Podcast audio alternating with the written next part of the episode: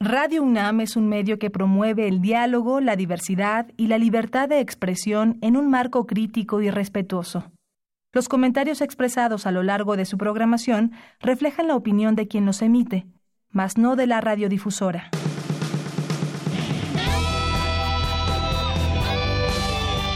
Prisma RU. Relatamos al mundo.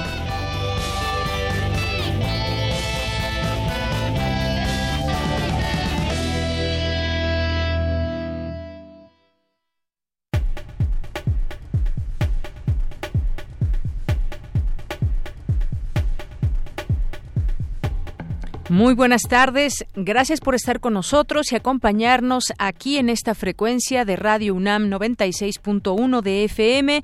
Yo soy Deyanira Morán, a nombre de todos mis compañeros, les doy la bienvenida y los invito a que se queden con nosotros en este día miércoles 5 de febrero del año 2020. Vamos a tener varias cosas, mucha información en nuestra propuesta de este día. En un momento más, a las 2 de la tarde, se espera un mensaje por parte del rector Enrique Graue, que transmitiremos aquí a través de esta frecuencia ante pues distintas situaciones que se han suscitado en planteles de la universidad. Le tendremos aquí todo el detalle y tal cual el mensaje desde la rectoría. Y vamos a tener también en este día una entrevista sobre con el Observatorio Ciudadano Nacional del Feminicidio. Eh, con ellos vamos a platicar sobre pues este planteamiento que generó mucha controversia en torno a la reforma al delito de feminicidio y bueno, pues desde este observatorio dicen es inadmisible esta intención de desaparecer el delito como tal de feminicidio en México. Sabemos que el homicidio es un homicidio, pero debe contar con ciertas eh, características para que sea considerado como feminicidio y de ello vamos justamente a platicar porque es importante que se tipifique y se deje la palabra feminicidio. Vamos a platicar también sobre los 16 años de Facebook que fueron el día de ayer y hoy nos va a platicar el maestro Luis Hurtado Razo. Nos va a ofrecer algunos datos sobre esta red social, importante red social que reúne casi 80 millones de mexicanos y pues una población también eh, internacional que la utiliza. ¿Para qué lo utilizamos? Ustedes para que nos escuchen, ¿para qué utilizan Facebook si es que si es que ustedes tienen? Y bueno, con él vamos a platicar algunos datos interesantes. En nuestra segunda hora vamos a tener una mesa de análisis sobre el coronavirus y lo que ha alertado la Organización Mundial de la Salud. Vamos a tener aquí dos enfoques, uno con el doctor Samuel Ponce de León, que pues tiene que ver con toda esta parte médica y también estaremos platicando con la doctora María Cristina Rosas, que ella nos va a plantear el tema a nivel internacional, cómo repercute en la economía, en el turismo y más. Así que no se la pierdan. Tendremos también hoy eh, nuestra sección de Dulce Conciencia, ya para terminar, para cerrar la emisión de hoy. Y bueno, pues vamos a tener también, decía yo, este mensaje del rector Enrique Graue, por lo cual vamos a pasar algunas, algunos de los contenidos que teníamos previstos para hoy, para el día de mañana, como la sección de sustenta. Y también vamos a tener hoy la información que hay desde eh, la Feria Internacional del Libro en el Palacio de Minería, que estará por comenzar. Y hoy se ha dado esta conferencia de prensa. Tendremos aquí los detalles en la sección de cultura. Así que no, acompáñenos, no se quede sin escuchar Prisma RU hoy 5 de febrero y desde aquí relatamos al mundo. Relatamos al mundo. Relatamos al mundo.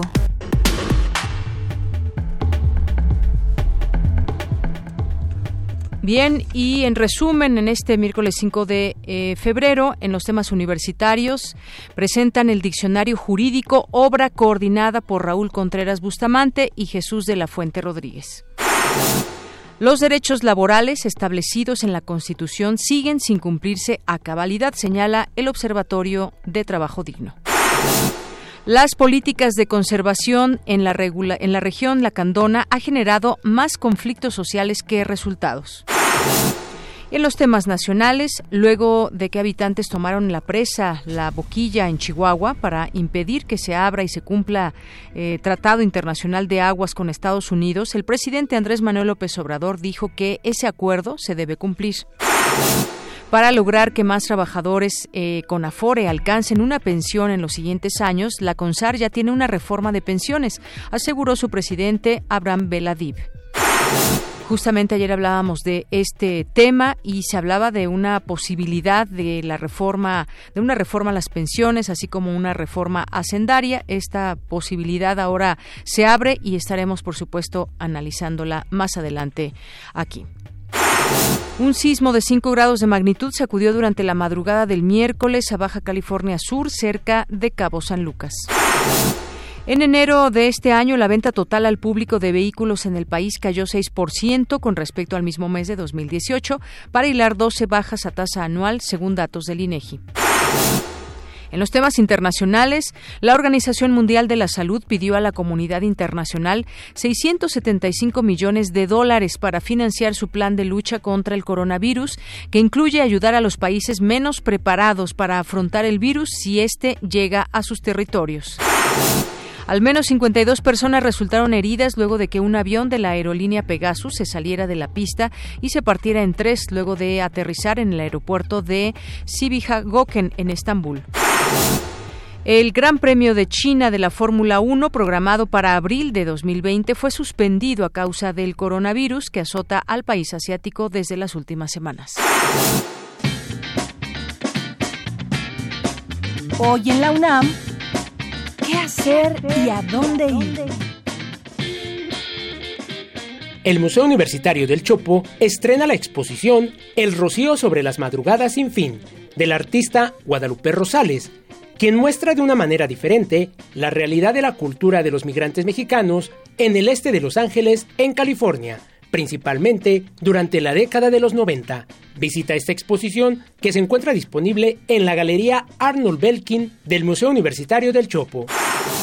Recuerda que hoy se transmitirá el documental Gabriel Vargas por la familia Burrón, que refleja la vida y obra de uno de los caricaturistas más importantes de este país, autor de la historieta más trascendente de la cultura popular mexicana, La familia Burrón, que recupera con genialidad y humor las costumbres y el habla de los mexicanos de la clase baja que protagonizaron, durante la segunda parte del siglo pasado, el crecimiento urbano de la capital del país. Este documental, realizado por Armando Casas, es una nueva entrega de la serie que ha realizado el cineasta sobre la historia de la caricatura en México, en la que podemos ver la última entrevista que ofreció el historietista Gabriel Vargas para contar detalles y curiosidades acerca de su vida y procesos creativos. No te pierdas este documental y sintoniza hoy en punto de las 17.30 horas la señal de TV UNAM por el canal 20.1 de televisión abierta. El Palacio de la Autonomía de la UNAM organiza el cineclub Los Musicales de Broadway, de los 40 a los 80, proyectando todos los miércoles de febrero los diversos largometrajes musicales que son un clásico del cine internacional. Hoy no te puedes perder la proyección de Mi Bella Dama, del director George Cukor. La función será a las 15 y 18 horas en las instalaciones del Palacio de la Autonomía, ubicado en calle Licenciado Primo de Verdad número 2, en el centro histórico de la Ciudad de México. La entrada es libre y el cupo limitado.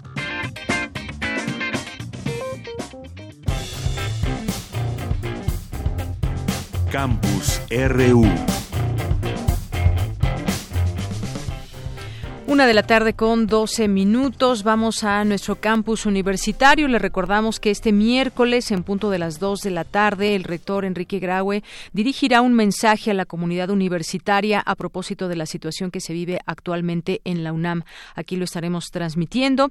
Y bueno, vamos ahora con mi compañera Cristina Godínez. Destacados académicos de la Facultad de Derecho participaron en la presentación del diccionario jurídico, magna obra de esta entidad universitaria. Adelante, Cristina. Hola, ¿qué tal, Deyanira? Un saludo para ti, para el auditorio de Prisma RU.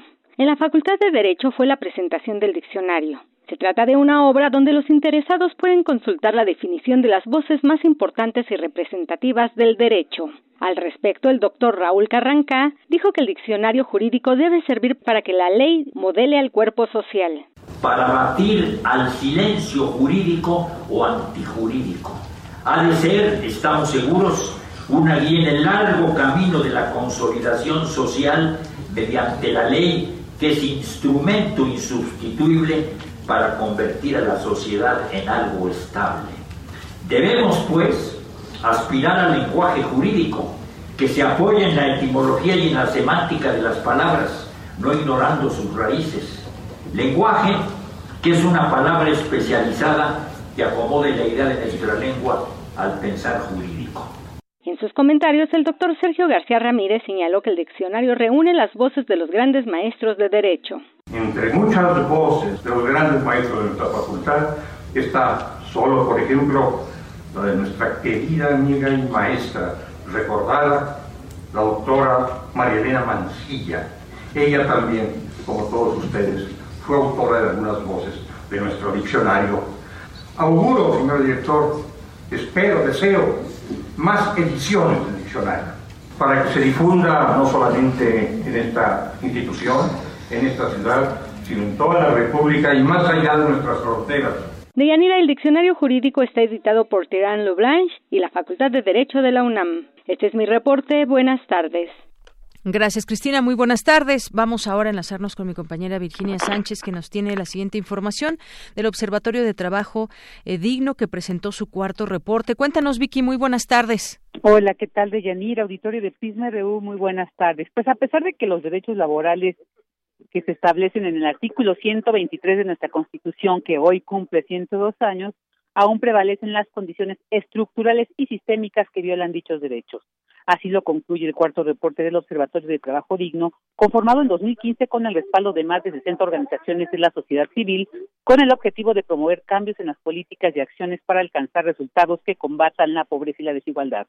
Según los datos registrados en este cuarto reporte, que se realiza con base de estadística oficial brindada por el Instituto Nacional de Estadística y Geografía a través de la Encuesta Nacional de Ocupación y Empleo, durante este último trimestre, pues un buen dato es que con las 300 mil personas que salieron del umbral del ingreso laboral insuficiente, pues ahora ya son 858 mil las personas fuera de dicho umbral.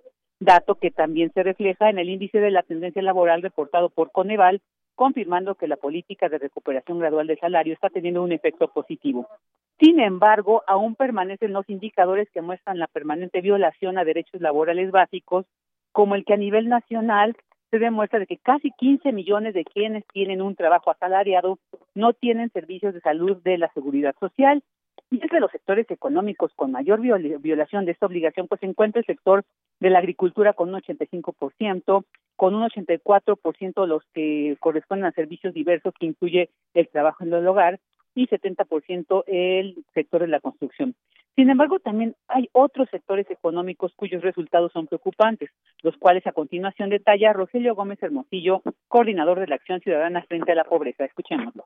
16% de personas que trabajan en el gobierno no tienen seguridad social. ¿Cómo? Pues con horarios asimilables, con esta cosa que evidentemente, pero es una violación al derecho al trabajo, es lo que quiero decir, eso no puede ser. Y el 57%, casi 6 de cada 10 de quienes trabajan en este tipo de lugares, restaurantes, servicios de alojamiento, la industria turística que es tan importante. Entonces, no solo hacen que su ingreso se complemente vía propinas y cosas que no son directamente salario, sino que además hay una violación sistemática al derecho a la seguridad social, por lo menos en los casos. Asimismo, el reporte señala que por tamaño de la economía hay una gran desigualdad, ya que las micro y medianas empresas, son las que generan una parte muy sustancial del empleo en nuestro país, son las que menos cumplen con las mínimas condiciones de derecho al trabajo digno. Otro dato sobresaliente es que en México se puede trabajar mucho, pero carecer de condiciones de trabajo digno, pues 45% de quienes trabajan una jornada laboral completa de 40 a 48 horas semanales no ganan lo suficiente para adquirir la canasta básica. Al 32% se les viola la afiliación obligatoria a la seguridad social y 43% carecen de contrato estable. Ante esta situación, el Observatorio de Trabajo Digno plantea la siguiente propuesta, que dicen más estratégica para lograr hacer frente a la pobreza y desigualdad. Escuchemos. Hay que separar la salud y los componentes de la seguridad social del contrato, del régimen de contratación laboral. Hay que romper la distinción entre derecho a derechohabientes y no derechohabientes de seguridad social, porque la salud y los otros componentes de la seguridad social, la gran mayoría, son derechos humanos, son derechos de las personas. Entonces, hay que avanzar a cómo construir un sistema de protección social universal para todas las personas que no esté totalmente, que no esté vinculado al régimen de contratación laboral y que por supuesto entonces sea financiado con impuestos generales. La salud es un derecho humano, no una prestación laboral. Y bueno, de Yanira Auditorio, este reporte y los tres anteriores se pueden consultar en la página www.frentealapobreza.mx. Este es mi reporte. Muchas gracias, Vicky. Y en un momento más nos vamos a enlazar contigo. Ya te encuentras allá en Rectoría para este eh, informe que dará a conocer este mensaje que dará a conocer el rector Enrique Graue. Así es, al ratito nos escuchamos. Hasta luego, Vicky. Porque tu opinión es importante, síguenos en nuestras redes sociales, en Facebook como Prisma RU y en Twitter como arroba PrismaRU. Queremos escuchar tu voz. Nuestro teléfono en cabina es 55 36 43 39. Continuamos una de la tarde con 19 minutos. Alejandro Hertzmanero, titular de la Fiscalía General de la República, planteó a la fracción de Morena en la Cámara de Diputados eliminar el feminicidio del Código Penal debido a la dificultad del Ministerio Público para acreditar el delito y se manifestó por definirlo como agravante de homicidio. Esto se da a conocer que fue esta, estas declaraciones ocurrieron durante su participación a puerta cerrada en la, eh, la reunión plenaria de diputados federales de Morena que tuvo lugar en el Palacio de San Lázaro el pasado miércoles y ya hay voces, por supuesto, que se pronuncian ante esto y rechazan esta propuesta. Eh, además de los diputados eh, federales, de varios diputados federales, diputados y diputadas que asistieron en su momento al encuentro y que dieron sus argumentaciones para eh, rechazar esta propuesta. Vamos a platicar hoy del tema. Ya tengo la línea telefónica. Le agradezco nos tome esta llamada aquí en Prisma RU de Radio UNAM a Rodolfo Domínguez, que es asesor jurídico del Observatorio Ciudadano Nacional del Feminicidio. Rodolfo, bienvenido, muy buenas tardes. Hola, buenas tardes. Un saludo a ti y a todo tu auditorio. Muchas gracias. Bueno, pues eh, de entrada, ¿qué le parece esta eh, propuesta que, se, aunque se haya dado eh, a puerta cerrada, pues tiene sus distintas implicaciones y sobre todo quizás entenderlo en, en el contexto que vive México con respecto a las mujeres. Y por la otra, quizás podríamos discutirlo también en el ámbito legal, en el ámbito propiamente jurídico. ¿Cuáles son sus primeras impresiones sobre esta eh, posibilidad, o ya no sé si sea posibilidad, porque también hay muchos eh, legisladores que se manifestaron en contra? Pues eh, pensamos que a nivel de posibilidad, pues no, no sería oportuno ni, ni, ni adecuado eh, no tomar en consideración el delito de feminicidio en, este código nacional único que se está queriendo plantear. Eh, sin embargo, sí es como muy preocupante el mensaje que se está mandando respecto a la posición que existe, al menos desde la Fiscalía General, y no dudo que en otros sectores, eh, respecto del tema del feminicidio. Es decir, existe una resistencia todavía para seguir considerando la gravedad que implica la violencia extrema en contra de las mujeres y la necesidad que existe de atenderla, prevenirla, eh, sancionarla para, para poder erradicar este flagelo que afecta a todas las mujeres en este país. En particular, pues nos parece que eh, ha sido una larga lucha por parte de organizaciones de la sociedad civil, de víctimas de feminicidios, de organizaciones de la sociedad civil, del movimiento feminista, para lograr el reconocimiento, la acreditación de este tipo de, delitos, eh, particularmente el feminicidio en los diversos estados de la República, una lucha que ha tomado varios años, 11 años, en, lograr eh, que se haya tipificado en todo el país y pensar en de un plumazo revertir todo este toda esta lucha pues es verdaderamente desafortunada. Así es. Sobre todo que vivimos un contexto de mucha gravedad en este delito, que ha venido en aumento en los últimos años, que actualmente estamos contando alrededor de 10 mujeres que son asesinadas cada día en el país. Así es. Esta sería una situación muy grave en todo caso visto desde esa óptica eh, y en el contexto en que podemos enmarcar a México, un país donde pues eh, el asesinato hacia las mujeres no ha disminuido y hay mucho que hacer aún en este sentido. Quitar esta palabra o eh, de feminicidio, cambiarla por homicidio y tener con otras agravantes, pues eso sería de alguna manera un retroceso. Viéndolo desde el aspecto también legal, ¿qué implicaciones implicaciones tiene esto también, eh, eh, Rodolfo? Porque también existe esta postura. Bueno, al final de cuentas, un feminicidio es un homicidio. Y en este sentido, ¿por qué es necesario que se le tipifique de esta manera? ¿O por, qué es que no puede quedar como homicidio, siendo que, pues, a final de cuentas, es un, un delito? El tema tiene que ver con eh, los bienes jurídicos que se está protegiendo y eh, las violencias que se busca eh, evidenciar y sobre todo sancionar. El homicidio, digamos, es el asesinato de una persona sin mayor connotación, puede ser culposo, puede ser doloso, es decir, con intención o sin intención accidental. Y es agravado bajo ciertas circunstancias cuando hablamos del feminicidio lo que estamos hablando es de un crimen de odio, un crimen de discriminación contra las mujeres por el hecho de ser mujeres. Eh, la forma en que está tipificado en el país, eh, hablamos de razones de género.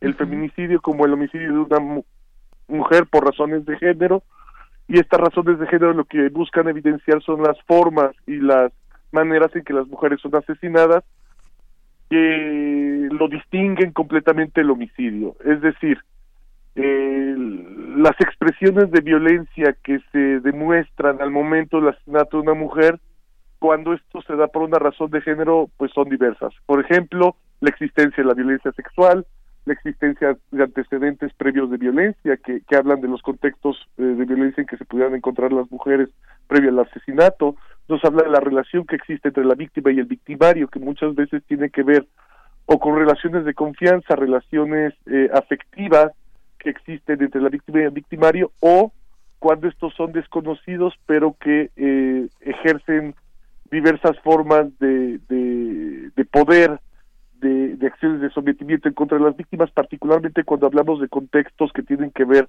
con la violencia en ámbitos públicos, donde en, en estos días el tema de las eh, estructuras criminales tienen un papel fundamental. Eh, patrones que tienen que ver con la desaparición de mujeres para fines de explotación sexual, eh, el tema de trata de mujeres y, niñas, el tema de violación como, como la expresión de, de, de una forma de tortura e incluso una forma, es, es una especie de, se usa la violación como un arma en contra de las mujeres, una forma de generar miedo es un patrón que ocupan mucho las estructuras criminales para, por ejemplo, ejercer su poder en ciertos territorios y se expresa a través de la violencia sexual que en muchas ocasiones culmina con el asesinato de las víctimas.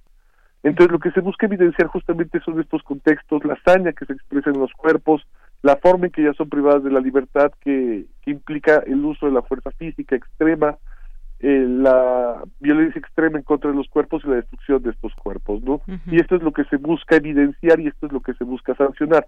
No es solamente la privación de la vida, es la forma en que se priva la vida, el contexto en que se priva de la vida a las mujeres y la violencia en la que se encuentran inmersas. Esta violencia en contra de las mujeres es reconocida como una violación grave a derechos humanos y es justamente lo que se busca eh, visibilizar y sancionar cuando estamos hablando de un feminicidio que no ocurre justamente en los homicidios.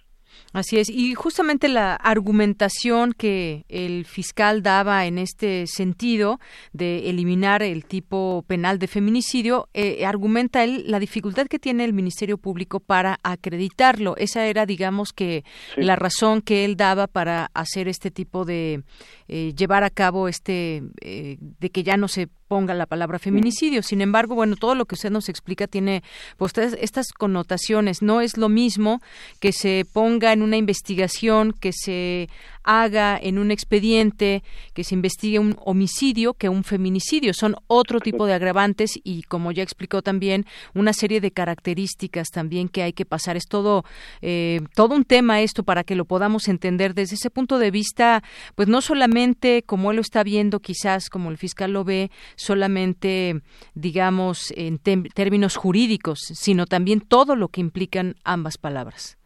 Pero en ese sentido también me parece que es bien importante recalcar algo. Eh, el planteamiento, el argumento del, fiscal general es, a, mi parecer, falaz y habla de una extrema ignorancia en materia de investigación de, de, delitos, particularmente el feminicidio.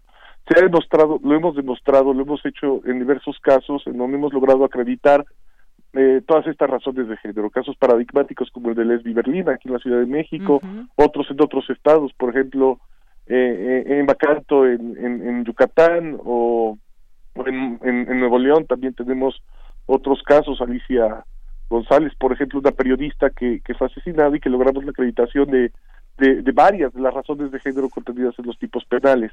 Es decir, el delito de feminicidio sí se puede acreditar. En la forma en que está tipificado de forma objetiva, con criterios claros y específicos, permiten la acreditación, pero esto se tiene que hacer con una investigación con perspectiva de género. El problema es que no se investiga con perspectiva de género, que no se investiga a partir de pruebas científicas eh, objetivas, claras y adecuadas para este tipo de delitos, y eh, más bien aquí hablamos de deficiencias de la Procuración de Justicia en garantizar buenas eh, investigaciones y en todo caso también tendríamos que hablar del papel del Poder Judicial en donde muchos jueces siguen eh, repitiendo criterios que, que invisibilizan la violencia contra las mujeres, que culpabilizan a las mujeres o que justifican a los agresores y que esto también tiene como efecto el que no se sancione el feminicidio. Entonces más bien aquí vemos un tema de debida diligencia, un tema de, capacitación y de perspectiva de género en los operadores jurídicos, tanto de Procuración de Justicia como de Administración de Justicia, que son los que están generando esta situación de impunidad. No es por el tipo penal, es si acaso la ausencia de protocolos de investigación adecuados con perspectiva de género, adecuados a los estándares internacionales y nacionales en la materia y en las deficiencias en las investigaciones que sí son atribuibles a peritos, a ministerios públicos, a a policía de investigación y a jueces, ¿no? Entonces vemos aquí diversos actores y, que participan en la administración eh, de justicia que no garantizan la punidad, es decir, la sanción del delito por sus malas actuaciones. Claro. Bueno, pues aquí creo que queda expuesta esta importancia de por qué esta figura del feminicidio es importante dentro de todo este ámbito legal y jurídico. Incluso también, pues es una palabra que quizás no sé de cuánto tiempo a la fecha se utiliza, pero que muchas veces también, y lo vemos a la hora de eh, incluso muchas de las noticias o las notas periodísticas que se dan a, a conocer, por qué se utiliza esta palabra y cómo cómo se enmarca esto. Cuando nosotros ya vemos la palabra feminicidio, sabemos el tipo de connotación que pueda tener a diferencia de un homicidio. Así que, pues bueno, es importante platicar de ello y que se entienda eh, todo esto. Rodolfo, pues muchísimas gracias por estar con nosotros aquí en Prisma RU de Radio UNAM. Muchas gracias a ustedes, estamos en contacto. Muchas gracias, muy buenas tardes. Hasta luego. Hasta luego. Fue Rodolfo Domínguez, asesor jurídico del Observatorio Ciudadano Nacional del Feminicidio. Continuamos. Queremos escuchar tu voz. Nuestro teléfono en cabina es 55 36 43 39. Porque tu opinión es importante, síguenos en nuestras redes sociales, en Facebook como Prisma RU y en Twitter como arroba PrismaRU. Ante el brote del nuevo coronavirus 2019, la UNAM te recomienda lavarse las manos con agua y con jabón frecuentemente, evitar el contacto con personas enfermas de las vías respiratorias, cubrir boca y nariz con un pañuelo o flexionando el codo al estornudar, consumir todo tipo de carne en su término completo, hasta el momento, no se ha confirmado el agente portador ni el mecanismo de transmisión por parte de las autoridades sanitarias. Si vas a realizar un viaje al extranjero, consulta la Clínica de Atención Preventiva del Viajero de la UNAM con tres o cuatro semanas de anticipación para conocer las medidas sanitarias pertinentes. La UNAM y Prisma RU informan.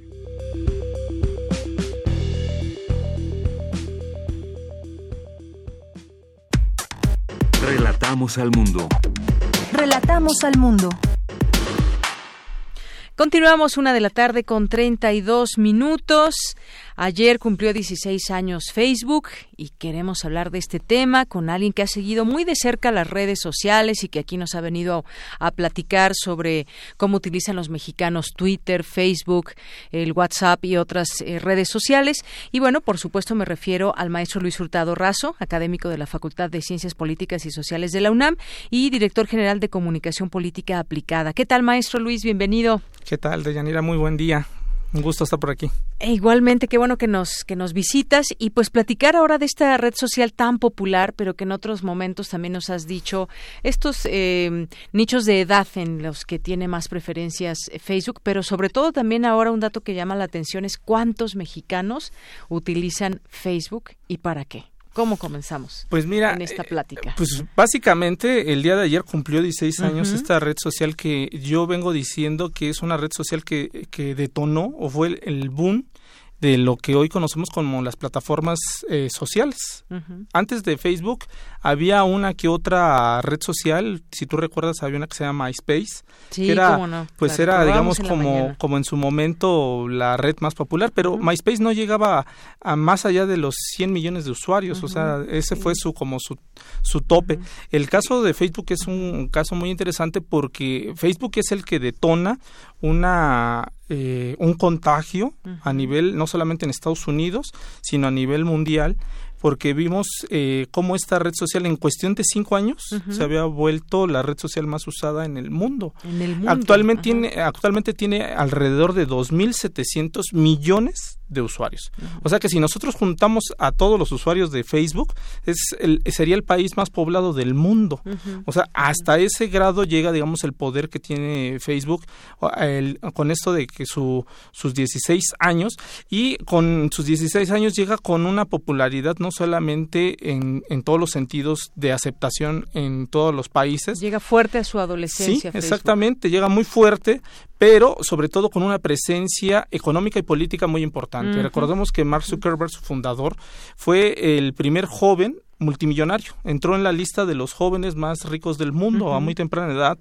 Y aparte de eso, este, eh, encontramos que Mark Zuckerberg, según diferentes eh, medios, entre ellos eh, Forbes, Times, lo ha colocado como entre los jóvenes más poderosos del mundo, económica y políticamente o sea, tiene una riqueza impresionante, pero sobre todo tiene una fuerza política descomunal. Recordemos el papel fundamental que jugó Facebook en el 2016, ahora que estamos viendo el inicio ya ahora sí oficialmente de la carrera presidencial en Estados Unidos. Ayer Donald Trump ya estaba con bombo y platillo iniciando, digamos, el, el, camino a, la, a su reelección. Queda prácticamente exonerado. Sí, exactamente prácticamente exonerado y en ese sentido el papel que jugó Facebook en la elección 2016 fue fundamental por toda esta filtración que hubo de datos personales datos personales que aparte fueron utilizados de una forma para manipular las emociones de los eh, eh, usuarios en Estados Unidos y a partir de eso determinar su voto a favor, en este caso, de Donald Trump. No olvidemos que en el 2017 eh, eh, fue llamado a comparecer pues Mark Zuckerberg tanto al Congreso al Parlamento este inglés como al Parlamento como al Congreso norteamericano. Uno por el tema de Brexit y el otro por el caso de las elecciones 2016 en Estados Unidos. Ahora llegamos con este con este abanico en México cómo nos situamos o sea este es un como un panorama de los 16 años de, Facebook en el mundo. Ahora en, en, México lo encontramos como la principal red sociodigital es la que más utilizan los mexicanos. Según datos del Instituto Federal de Telecomunicaciones el año pasado se encontraban aproximadamente conectados o con acceso a internet 83 millones de mexicanos, de los cuales según también este dato de la del, del IFT, este el 80, bueno, 80 millones tienen acceso o una cuenta en una red sociodigital. De esos el 99% tiene una cuenta de Facebook. ¿Qué estamos hablando? Que alrededor de 79 millones de usuarios en México activos usan esta plataforma digital. Por lo tanto, esta red eh, social tiene enorme potencialidad en dos terrenos, en el terreno social y en el terreno político. Recordemos toda esta situación en el terreno social, todas las interacciones que hoy tenemos vía Facebook, ya tenemos grupos, ya tenemos, digamos, todos los días marcamos ubicación, sufrimos intereses, intereses personales de grupo. Los volcamos directamente en esta red sociodigital. O sea, es una cantidad impresionante de datos que ofrecemos todos los días los usuarios. Información además muy valiosa, que se vuelve muy valiosa para los dueños, eh, por ejemplo, de las redes sociales, o no solamente los dueños, sino quienes interactúan, quienes se anuncian, quienes te venden algo. Es, todo un, gran negocio. Es un gran negocio y aparte eh, de esto es una situación en la cual la gente todavía no eh, visualiza la importancia de sus datos. Eh, eh, a diferencia de otras plataformas, Facebook no te cobra por usarla. En teoría no te cobra. Te está cobrando a partir de los datos personales que tú estás ofreciendo, porque esta información Facebook se las vende a, las diferentes personas que se quieren anunciar en su plataforma. Hace un negocio de tus datos y tú lo das, tú lo das, tú lo das, Tú lo das en teoría de manera gratuita. Eso es en el, ámbito social. En el ámbito político encontramos que Facebook ha marcado también movimientos sociales o políticos. Tendencias, Tendencias por supuesto. Twitter, por ejemplo, que se marcan con los hashtags. En Facebook también lo ha hecho, lo ha hecho bien. Recordemos, este el, el, hace casi dos años en Francia se eh, detonó el movimiento de los chalecos amarillos. A diferencia de México, que en Twitter es donde se han utilizado, digamos, esta plataforma para poder eh, posicionar un, un, movimiento o un movimiento en red, el caso de Facebook en Francia fue fundamental porque Facebook fue el detonante para que la gente se organizara en Francia y que saliera a protestar por el alza de los combustibles o de los energéticos en Francia. Bajo esa lógica, Facebook también es una eh, un elemento en el género de la tecnopolítica que ha jugado un papel fundamental. Bueno, bajo esa lógica nosotros hicimos un estudio que lo que ya tuvimos el gusto de venir a platicar con ustedes eh, eh, en meses pasados y en ese estudio arrojó lo siguiente que es algo que, que sí quisiera compartir de la, de la encuesta que hicimos a nivel nacional, encontramos que el 51% de los entrevistados son mujeres. Las mujeres dominan las redes sociales y esta es una tendencia que encontramos en todas las redes sociales propiedad de Mark Zuckerberg. En Instagram y WhatsApp dominaron las mujeres, son quien más las utilizan. Y esto tiene que ver también por la cuestión de los algoritmos. Hace, es más atractivo para las mujeres en ese sentido porque precisamente es más visual, es más amigable, es más, más en el ámbito de que te ofrece más herramientas para poder interactuar con diferentes más personas. Sencillo, más Más sencillo, es más útil. Es como el, WhatsApp. Hoy en día todo el mundo sabe utilizar WhatsApp, desde las personas más jóvenes hasta las personas ya mayores. O sea, lo, lo, han hecho, la interfaz la han hecho tan sencilla que hasta un niño la, un niño la puede, digamos, eh, utilizar. También una red social. Por supuesto. Que aquí nos decían, eh, eh, WhatsApp es una red social, pues sí, se comparte, tienes, no sé, un número indeterminado de contactos con los cuales puedes compartir, hacer grupos y funciona también como una red social. ¿qué, ¿qué, hace o cómo se convierte una red social? Pues la red social se hace con el, la interacción de todos. O sea, eso es uno de los elementos que marca, digamos, eh, el distintivo para ser red social o no ser red social. O sea, entre todos hacemos Facebook, sí. O sea, si nosotros no subiéramos la información, claro. no podría ser una red social. Y además estos dos millones que nos decías, dos mil millones de personas que están en, en Facebook, entre todos ellos podríamos estar entre todos interrelacionados. Porque bueno, te pone un límite de amigos de Facebook, que es cinco mil. Pero eh, tú puedes estar en contacto con las personas que tengan su Facebook en China, en donde quiera que sea. Sí, de hecho, esta red social, esa riqueza lo que rompe, es atractivo. Vuelvo a lo mismo. Lo que viene a hacer es ese cambio de paradigma que teníamos, en el cual los medios de comunicación eran muy locales. Tú te enterabas por los medios tradicionales, prensa, radio y televisión, y te quedabas con noticias cercanas de ese medio. Cuando, digamos, eh, llega Facebook, pues te empiezas a enterar de cosas que estaban ocurriendo inclusive en Australia. En este año, pues empezamos el año con lo de las estas, los, incendios, incendios, en Australia y bueno, se marca tendencia. El fin de semana estábamos con esta cuestión del Super Bowl y lo vimos en tiempo y en vivo y lo podían compartir. Y así como eso, hemos visto en Facebook cómo comparten diferentes momentos o situaciones que están ocurriendo en el mundo en tiempo real. Y esto ha provocado lo siguiente. Uno, que los medios tradicionales entren en una crisis severa. Una, una, crisis en la cual ellos tenían el control de la información y esa información ellos decidían cómo darle los ritmos y cómo informar o cómo, cómo estructurar esta información y Facebook no. Ahora todos podemos ser, todos podemos ser un medio de comunicación. Todos a eh, Facebook te ofrece si quieres hacer transmisión en vivo ahorita si queremos podemos hacer una transmisión en vivo desde tu cuenta mi cuenta o la cuenta de algunos compañeros que estén aquí en la cabina. Eso te permite o si quieres subir una foto te lo permite Facebook. Si tú quieres este subir un video también te lo permite Facebook. Facebook lo que ha hecho a partir del 2015 que fue cuando precisamente Snapchat esta red social que empezaba a crecer atentaba digamos con su crecimiento decidió Mark Zuckerberg ofrecerle una cantidad aproximadamente de 10 mil millones de dólares a los fundadores de Snapchat. Ellos se negaron porque decían que esta red social la iba a desbancar a Facebook. Y ellos se negaron y Mark Zuckerberg dijo, ah, ok, no me quieres vender Snapchat, entonces yo voy a incorporar tus mismas herramientas a mi red social. Y, con ello se dio cuenta Mark Zuckerberg de este potencial que tenía, ya no era necesario comprar las herramientas, ya era nada más, era apropiarse de las herramientas que ofrecen las, las, las demás redes sociodigitales y con ello hacer una red, como yo lo he denominado en muchos espacios, una red todo incluido. ¿Qué quiere decir? Si quieres encontrar, inclusive hasta pareja, lo puedes encontrar. Ya no te vayas a Tinder. si quieres transmitir en vivo, ya no te vayas a Periscope. Ya lo tienes ahí. En lo tienes todo, en el Facebook. Exactamente. En Facebook podemos, se muestra, se exhibe, se comparte, se debate, se informa, se malinforma. Hay riesgos. Hay, hay, creo que una manera muy útil de acercarnos y de, sacarle provecho, digamos, de alguna manera. Pero también se puede llegar a ciertos riesgos o incluso las fake news, pues se comparten también a través de Facebook. Sí, de hecho, nuestro estudio precisamente tiene el origen en esto, porque en el 2018 encontramos una cantidad impresionante de fake news y que precisamente al tener tanta presencia Facebook en los hogares y en la, en la vida de todas las personas decidimos hacer este estudio. Y encontramos que de cada 100 usuarios de Facebook, 90 habían recibido por lo menos un, un, este, una noticia falsa. Y de esos 90, 70 habían decidido compartirla entre sus, eh, sus conocidos. Por ello, el fenómeno de la desinformación está todo lo que da todos los días en esta red sociodigital. Y por ello, digamos, ahora que cumple 16 años Facebook, encontramos que el, su fundador, Mark Zuckerberg, no ha hecho ahorita casi nada por combatir todo este terreno de la desinformación hace unos días anunció que iba a hacer un, un, manejo en el algoritmo para que la gente viera lo que consideraba que era apropiado para ellos, pero hasta ahí no ha hecho más.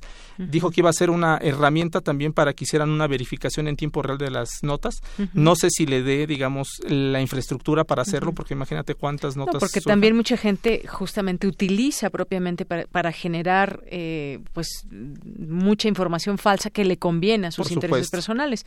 ¿Cómo cerrar la puerta a eso es difícil, pero bueno, en ese camino está.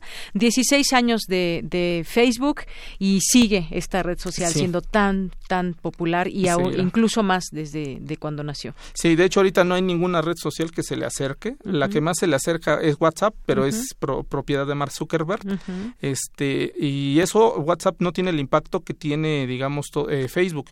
WhatsApp es más regional. O sea, hay países que no utilizan esta red sociodigital y hay países que la utilizan muchísimo. Con ello, pues Facebook llegó para mí para quedarse unos, unos cuantos años más. Muy bien. Bueno, pues seguiremos muy atentos de estos estudios que surjan justamente de, eh, pues de comunicación política aplicada. Por lo pronto, maestro Luis, como siempre, muchas gracias por la visita, muchas gracias por los datos, toda la información sobre redes sociales. Al contrario, un gusto. Y bueno, la próxima semana ya damos eh, a conocer los resultados del primer estudio sobre cómo polarizamos los mexicanos en las redes sociales. Muy bien, pues sí, muy interesante y muy cotidiano eso de polarizar la gente. Muchas gracias, maestro.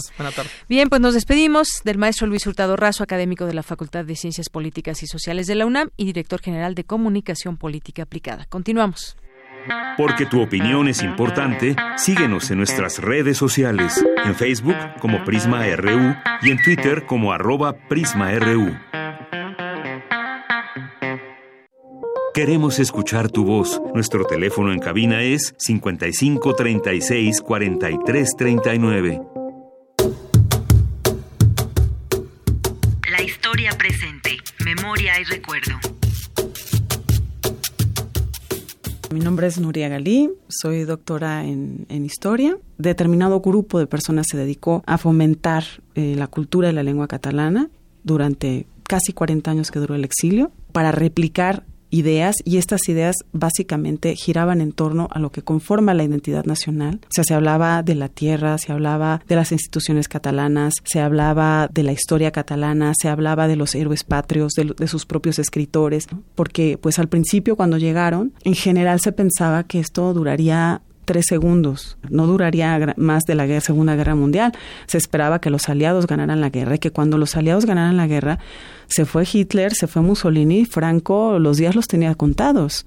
Y resulta que pues, se acabó la guerra y se fue Hitler, se fue Mussolini y Franco no se iba. Pues para colmo, para desgaste o para desilusión de la comunidad exiliada, que también lo puedes observar eh, en, las revistas, España fue admitida en, en la década de los años 50 en la Asamblea Nacional de la ONU. La historia presente, memoria y recuerdo.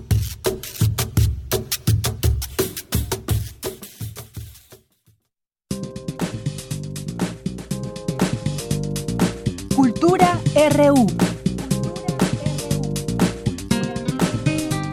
Bien, nos enlazamos hasta el Palacio de Minería. Ya se encuentra Tamara Quirós, que nos tiene la información de esta conferencia sobre la Feria Internacional del Libro, justamente ahí. ¿Qué tal, Tamara? Muy buenas tardes. Bueno, ¿no?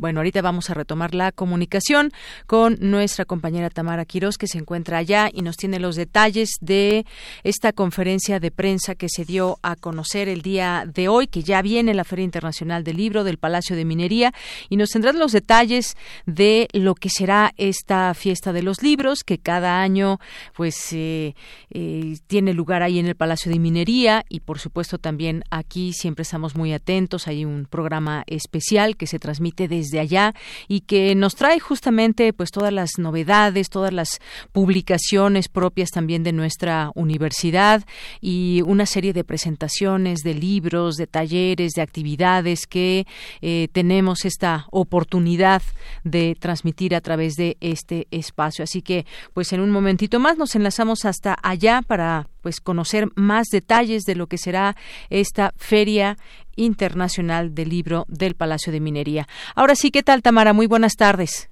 Deyanira, muy buenas tardes a ti y por supuesto a todos aquellos que nos acompañan a través de esta frecuencia. Te saludo con mucho gusto, lo dices muy bien. Les cuento que hace unos momentos finalizó la conferencia de prensa para anunciar parte del programa de actividades de la Feria Internacional del libro del Palacio de Minería, que en este año llega a su edición número 41 y que, como ya es costumbre, reunirá a una gran oferta editorial. Sin duda, Deyanira, amigos, este encuentro es una cita obligada, no solo para capitalinos, sino también para la gente que visita nuestro país. La Filminería eh, pues tendrá lugar en el Palacio, un recinto eh, con más de 200 años de historia, y se llevará a cabo del 20 de febrero al 2 de marzo. Cada edición hay un invitado de honor y en esta ocasión es el estado de Colima. Al respecto y bueno, sobre las actividades que se realizarán, que ofertará este invitado de honor, habló Carlos Ramírez Vuelvas, el secretario de Cultura del estado de Colima. Escuchemos. Colima va a participar durante esta 41 Feria de Minería con eh, más de 60 actividades. Evidentemente la mayoría de ellas son sobre promoción de el, libro y la lectura, aunque habrá otras actividades eh, culturales con grupos eh, musicales, con pequeñas improvisaciones y lecturas dramáticas. van a participar aquí más de 120 escritores, investigadores, autores de libros, creadores y artistas de Colima o de la región eh, centro-occidente y habrá algunos otros invitados que, aunque no son eh, propiamente colimenses, han tenido una vinculación al Estado con grandes eh, talleres literarios o coordinando ediciones en, en Colima. De venir amigos, dentro de las actividades se realizarán homenajes, conferencias, charlas, talleres para todas las edades. También se llevarán a cabo encuentros de poesía, también de, de escritoras latinoamericanas, premiaciones y bueno, vamos a escuchar parte de lo que nos compartió Fernando Macotela, director de la Filminería. Entre los premios que se, entregarán este año estará, como ya se ha hecho una tradición, el premio al Servicio Bibliotecario 2020 que otorga la Dirección General de Bibliotecas de la UNAM. Ese premio no es para bibliotecarios universitarios o egresados de la UNAM. Eh, es, está, el jurado está conformado por eh, un gran número de bibliotecarios que seleccionan a alguno con méritos especiales, sea de la eh, entidad que sea, en el sentido de puede ser una institución educativa, puede ser una institución de investigación, y por ello no quiero decir institutos de investigación de la UNAM, sino CORDUMEX, por ejemplo, y eh, han tenido creo que muy buen tino en todos los premios eh, otorgados. también la UNESCO nos honra a través de su Comité Memoria del Mundo, entregando sus reconocimientos anuales en el marco de nuestra feria.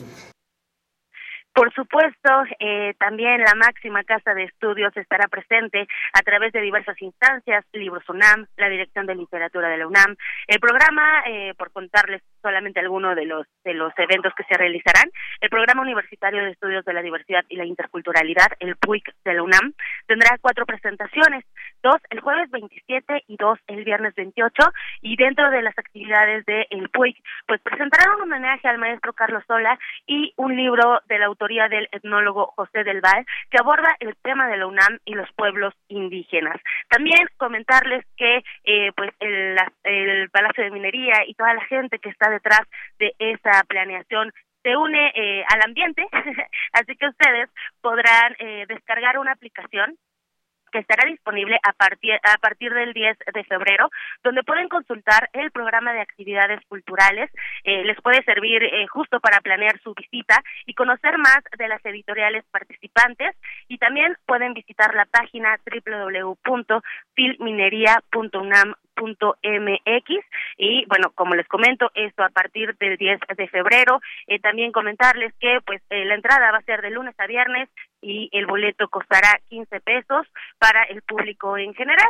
Y de Yanira pues sin duda esta es una oportunidad. Como siempre las ferias del libro pues unen unen a los lectores, a los curiosos también con eh, pues no solamente con la novedad editorial, sino también con las los escritores que están eh, pues compartiendo parte de su experiencia al escribir libros o también presentando eh, algunas ediciones de amigos. Y creo que aquí radica la magia de cada feria. Y bueno, la FIL Minería, la FIL del Palacio de Minería los va a esperar con los libros abiertos a partir del 20 de febrero y hasta el 2 de marzo el Palacio de Minería se encuentra en el número 5 de la calle Tacuba en el centro histórico. También podrán seguir transmisiones especiales a través de esta frecuencia, por supuesto también a través de TV UNAM y bueno, a través de algunos otros medios que estarán participando dentro del marco de esta edición número 41. Te regreso los micrófonos de Yanira. que tengan muy buena tarde. Muchísimas gracias, Tamara. Muy buenas tardes. Continuamos y bueno, pues ya nos enlazamos con nuestra compañera Virginia Sánchez, que se encuentra allá en la rectoría, ya en Ciudad Universitaria. Y bueno, pues vamos a tener en un momento más este mensaje del rector Enrique Graue, que justamente pues ayer a través de un comunicado la UNAM pues eh, ha externado que en días recientes ha sufrido nuestra casa de estudios una embestida en varios de sus planteles. Y bueno, eh, vamos contigo, Vicky. Ya está empezando, de hecho, el, el, informe, entonces los, nos enlazamos, ¿no? Mejor. Nos enlazamos. Para que escuchemos directamente. Adelante. Muy, buenas tardes. Muchas gracias a todos ustedes, directoras y directoras, directoras y directores de nuestra universidad, funcionarios universitarios, señora secretaria general de la PAUNAM, muy estimables miembros de la prensa nacional. Gracias por estar aquí. Eventos como el que vimos el día de ayer no pueden pasar desapercibidos para la universidad. Me voy a permitir leer un pronunciamiento de la Rectoría en torno a estos eventos y a sus antecedentes.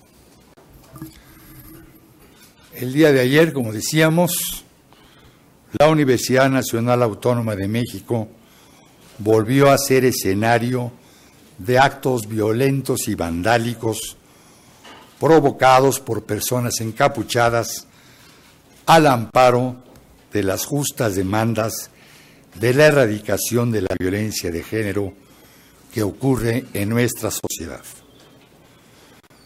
Desde junio del 2016, la administración de la UNAM comenzó un proceso inédito en la educación superior con la implantación del protocolo de violencia de género. Al pasar del tiempo, este ha sufrido ajustes y adecuaciones a sugerencia de los propios sectores de la comunidad universitaria. Gracias a estas acciones, la violencia contra las mujeres, estigma de nuestra sociedad, ha sido visibilizada y cerca de 100 universitarios, entre académicos, trabajadores administrativos y estudiantes, han sido rescindidos o separados de nuestra casa de estudios. Desde el mes de noviembre del año pasado, al tomar protesta como rector, reconocí que lo hecho hasta ese momento no era suficiente y que más habría que hacer. Por esos días, algunos de nuestros planteles pararon en demanda de atención de eventos concretos de violencia de género, que en algunos casos fueron satisfactoriamente resueltos, permaneciendo en paro la Facultad de Filosofía y Letras y dos planteles de la Escuela Nacional Preparatoria. En ellos, en repetidas ocasiones, durante este periodo de tiempo, incluyendo el vacacional, se establecieron mesas de diálogo para dar satisfacción puntual a sus demandas y aquellas que fueran surgiendo. En algunos casos fueron satisfechas y se restableció la normalidad académica y en otros las propuestas de solución no fueron aceptadas por los grupos que ocupan los planteles. Hay que entender este movimiento en toda su justa dimensión. Ellas no quieren esperar. Han sido históricamente vejadas, ultrajadas y violentadas y exigen una pronta solución. Sus demandas son el reflejo de la sociedad a la que aspiran y que todos deseamos llegar a tener. Pero también debe entenderse que ciertas demandas locales no pueden cumplirse sin el debido proceso al que todos los universitarios tienen derecho y que se requiere de, de, la investigación de los casos, de protección de las víctimas y de llevar los procedimientos conforme a nuestra normatividad y revisiones que tenemos con los contratos colectivos de nuestros académicos y trabajadores. Los cambios estructurales anunciados están en proceso y puedo resumirlos en cinco principales ejes. La ampliación del Tribunal Universitario con perspectiva de género fue presentado a la Comisión de Legislación Universitaria y aprobado por ella, y en los días siguientes será sujeta al Pleno del Consejo Universitario. La creación de un organismo autónomo de la Rectoría que atiende a los casos de violencia de género fue ya consensada con los diferentes actores y así poder hacer más expeditos los procesos de denuncia y resolución, acompañar a las víctimas y brindarles la protección necesaria. El reglamento de la Defensoría para ampliar y fortalecer la actual Defensoría de los Derechos Universitarios está lista para enviarse a la Comisión de Legislación Universitaria. Cuatro, de la misma manera, se han comenzado los cursos y la divulgación de material educativo para explicar los procesos para fortalecer la cultura de respeto de género. Finalmente, y como quinto punto, se ha enviado a las instancias correspondientes la propuesta para la incorporación de asignaturas con perspectiva de género en los distintos planes de estudio. El día de hoy he recibido de un grupo integrado exprofeso de académicas la propuesta para la revisión de un cambio estructural en la universidad para profundizar las acciones y lograr la equidad de género en nuestra casa de estudios. En los días siguientes nos abocaremos a su análisis y eventual incorporación en el proyecto de la universidad a la que todos aspiramos. El día de ayer, el movimiento por la erradicación de la violencia de género puso en evidencia dos aspectos antagónicos. La demanda por las soluciones prontas y universitarias y la violencia que solo quiere generar más violencia. Es una cara de la, en una cara de la moneda está la de los universitarios y universitarias, con sus comunidades que se expresaron y optaron por acciones y propuestas. En la otra cara, la de la provocación con intereses ajenos, mostró la imposición de, de voluntades, sin razones, insultos y destrucción. A esas primeras, a esa primera cara, a la de los universitarios, les pido que se avance asertivamente en el camino institucional, en armonía y en diálogo. Que estén ciertas que todos y todas estamos con ellas, con las mujeres, en la construcción de una nueva universidad.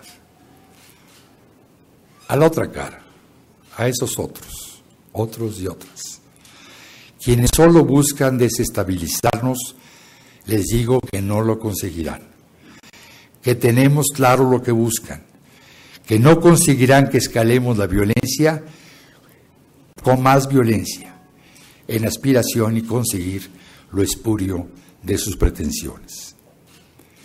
El día de ayer por la tarde, en la explanada de la Rectoría, ambas caras se manifestaron. Nuevamente, un acto pacífico que venía a entregar un pliego concluyó en vandalismo y agresión. Ayer mismo se levantaron las actas correspondientes. Estamos en contacto con las autoridades competentes. Exigimos de ellas una investigación a fondo de los hechos, desenmascarar a los provocadores y el castigo a quienes resulten responsables. No obstante estos denigrantes hechos, a quienes sí les interesa verdaderamente la solución, pudieron finalmente entregar sus demandas. Un grupo de estudiantes mujeres de la Escuela Nacional Preparatoria número 9 entregaron un pliego petitorio adicional. Ayer mismo lo revisé y hoy se dará puntual respuesta. A ella les anticipo que todas sus solicitudes son aceptables y están dentro de nuestra normatividad. Yo las acepto y yo mismo firmaré la respuesta. Sé, señores directores y directoras, que hablo en nombre de todos ustedes, estamos comprometidos con la universidad, con la equidad de género, con la seguridad de nuestras mujeres y profundamente indignados por la violencia. La Rectoría a mi cargo actuará con mesura pero con firmeza. Nunca he tenido temor ni lo tendré. Sé de las limitaciones de nuestra seguridad, pero también conozco la fortaleza moral de la Universidad Nacional Autónoma de México que ayer mismo se expresó. Yo los invito a todos ustedes a no caer en provocaciones, a actuar universitariamente, a estar cercanos a sus comunidades y a mantener en alto el espíritu de la universidad. Que por nuestra raza hable ese espíritu. Muchísimas gracias por su atención.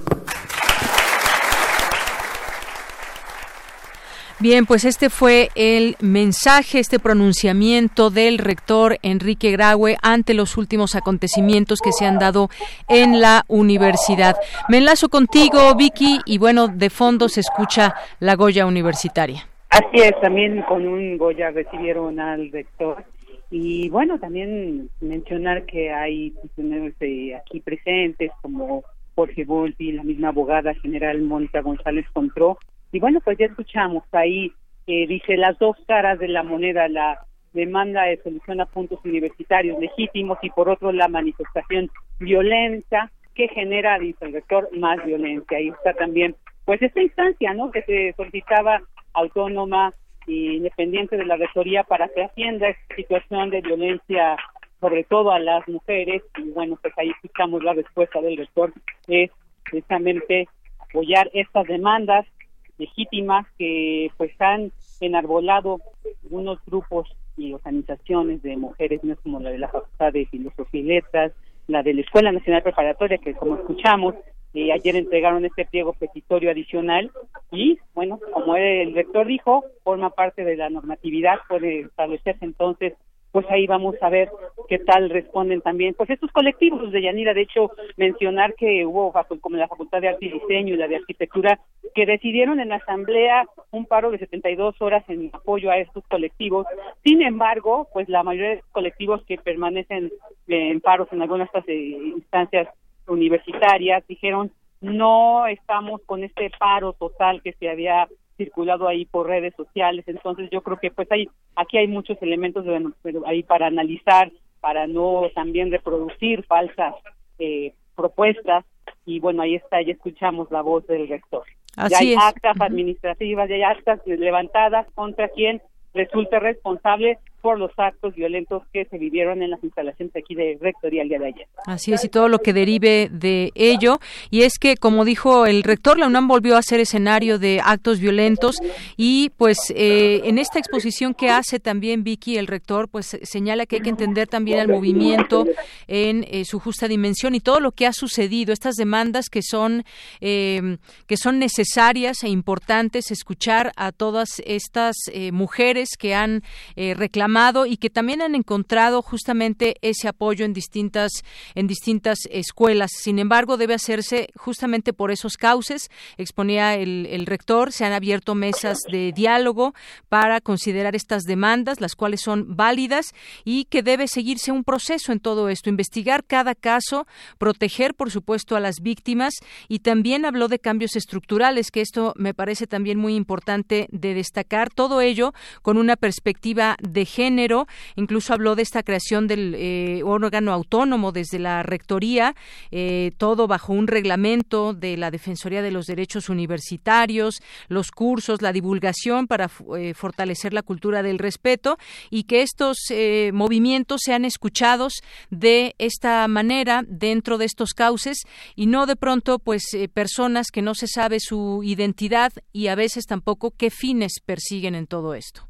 Claro, y que a veces son acciones que ponen en riesgo a los mismos manifestantes, a los mismos grupos que legítimamente vienen a demandar eh, sus puntos, su pliego, y entonces, bueno, también se pone en riesgo la seguridad de estos estudiantes. Entonces, pues sí, es, es muy importante. Y pues hacer nuevamente este llamado que también, como el doctor lo mencionó, este protocolo de atención ante la violencia de género, que, que, bueno, ahí existe hasta un tutorial. Entonces, aprender estos mecanismos que de alguna manera ya se han establecido, ya se han desarrollado, se han instaurado entonces pues para no salirnos de este pues de esta armonía universitaria como decía pues ahí atenderlos y hacer uso de finalmente también son estas comisiones de género conformado por directoras por académicas estudiantes y bueno pues también tener esa confianza de que estos mecanismos se han eh, establecido de una manera pues analizada estudiada y pues enfocado sobre todo para la erradicación esperemos total, porque como bien dijo el rector, la manifestación de estas jóvenes que se encuentran en paro,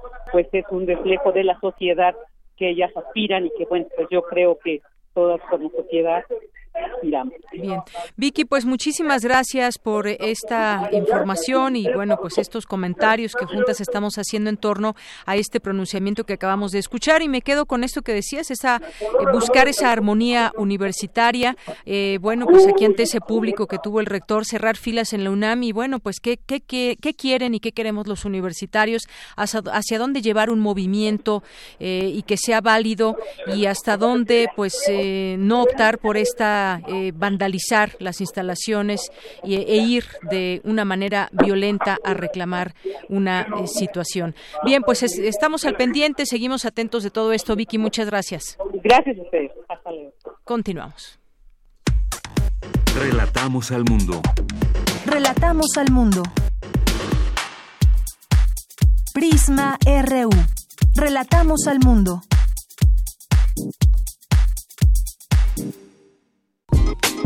La sociedad mexicana tiene su modo de vida. En ella surgen problemáticas que esperan ser vistas y analizadas por las mismas personas que la conforman. Socialicemos las perspectivas y propongamos soluciones. Radio UNAM y la Escuela Nacional de Trabajo Social te ofrecen un espacio para el diálogo en vida cotidiana, Sociedad en Movimiento, con Ángeles Casillas todos los viernes a las 16 horas por el 96.1 de FM. Al observar nuestras prácticas, comprenderemos el entorno.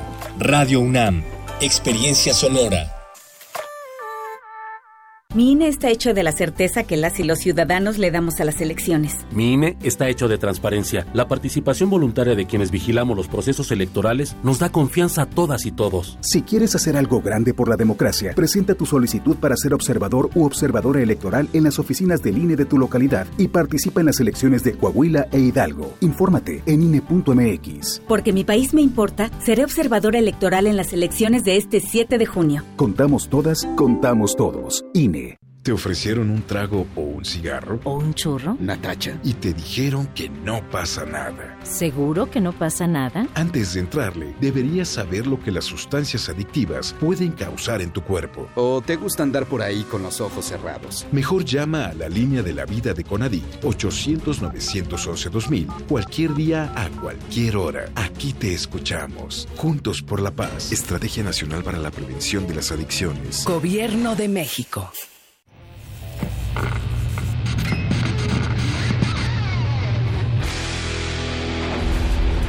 ¿Recuerdas esta música?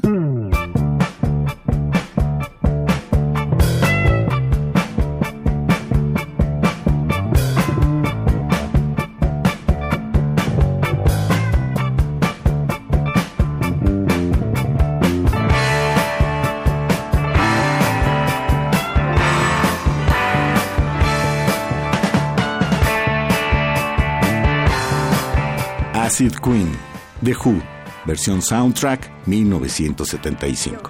La revolución de la cultura juvenil cuando el rock dominaba el mundo. Todos los viernes a las 18.45 horas por esta frecuencia. 96.1 de FM. Radio UNAM, Experiencia Sonora.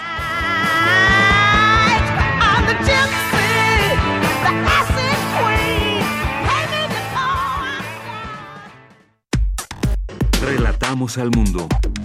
Relatamos al mundo. Mañana en la UNAM, ¿qué hacer y a dónde ir? La Sala Julián Carrillo de Radio UNAM te invita a disfrutar del ciclo Clásicos y no tan clásicos, conciertos de música popular latinoamericana que se presentarán todos los jueves del mes de febrero en nuestras instalaciones. Mañana no te puedes perder el recital Melancolía, Ninfa Gentil, un viaje a la canción artística con el contratenor Emanuel Pool y el tenor Jair Arellano. Asiste mañana jueves 6 de febrero en punto de las 20 horas a nuestras instalaciones, ubicadas en Adolfo Prieto 133, Colonia del Valle. La entrada es libre y el cupo limitado. El Instituto de Astronomía de la UNAM organiza la conferencia Buscando exoplanetas desde Baja California, que contará con la participación de la investigadora Gilén Gómez Maqueo. La cita es el próximo 7 de febrero en punto de las 19 horas en el auditorio del Instituto de Astronomía en Ciudad Universitaria. Este próximo 7 de febrero no te pierdas el estreno del programa de televisión Encuadre Iberoamericano con Fernanda Solórzano y Leonardo García Tsao, quienes traerán para ti los estrenos más importantes del cine de Iberoamérica. Sintoniza la señal de TV UNAM el próximo viernes 7 de febrero en punto de las 21 horas. Para Prisma RU, Daniel Olivares.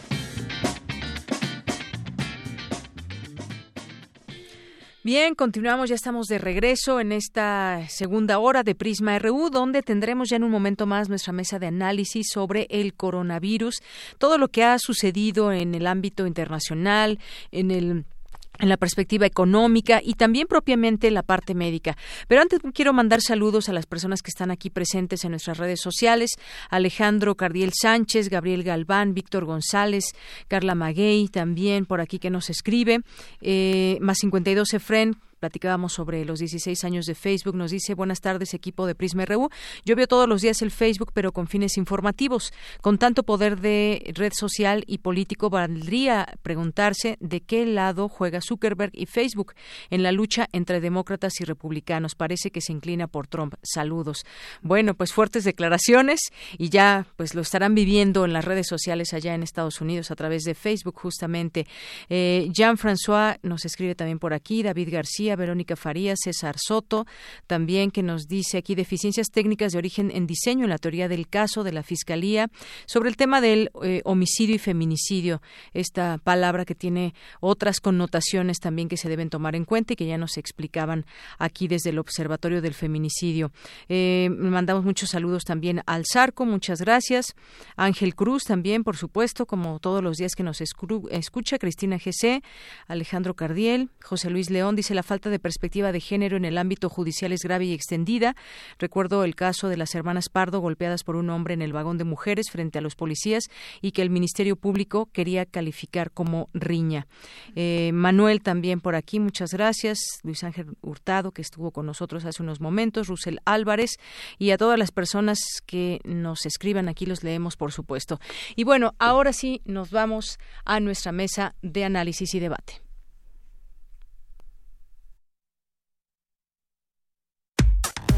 Relatamos al mundo. Relatamos al mundo. Porque tu opinión es importante, síguenos en nuestras redes sociales, en Facebook como Prisma RU y en Twitter como arroba PrismaRU.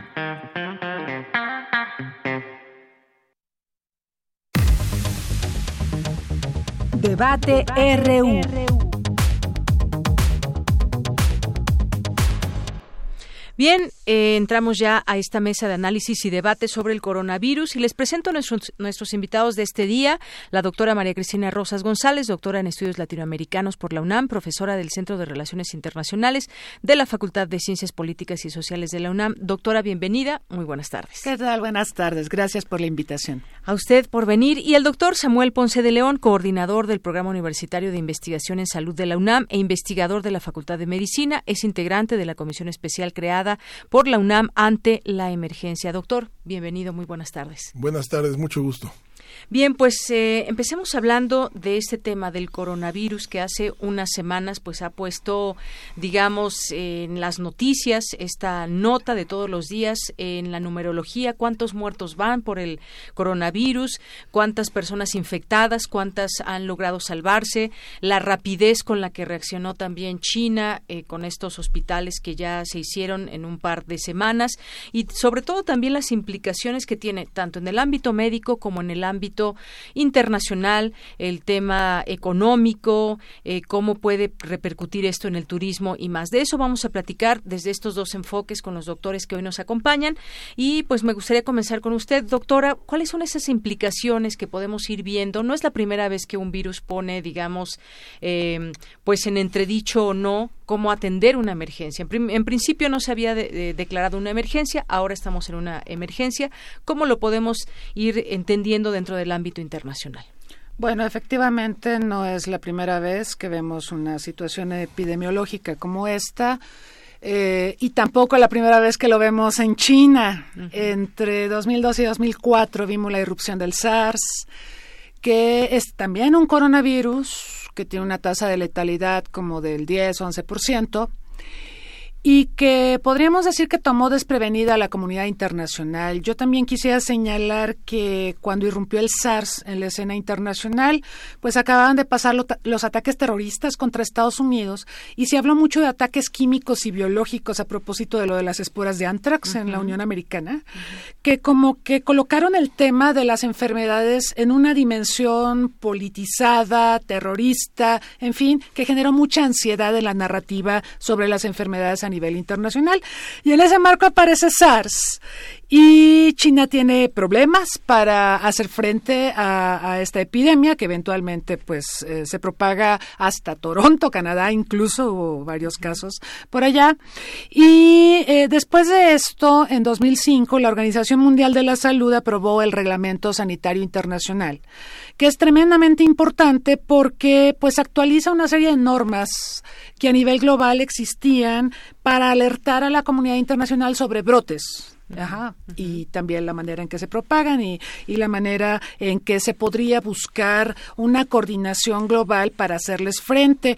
Antes de este reglamento sanitario había uno de los años 60 pensado básicamente para cólera y para otras enfermedades infecciosas, pero después de lo que vimos con el SARS, la Organización Mundial de la Salud decía que hay que tener un reglamento que se aplique a todo tipo de enfermedades, no solo las, las del cólera o, o sarampión u otras.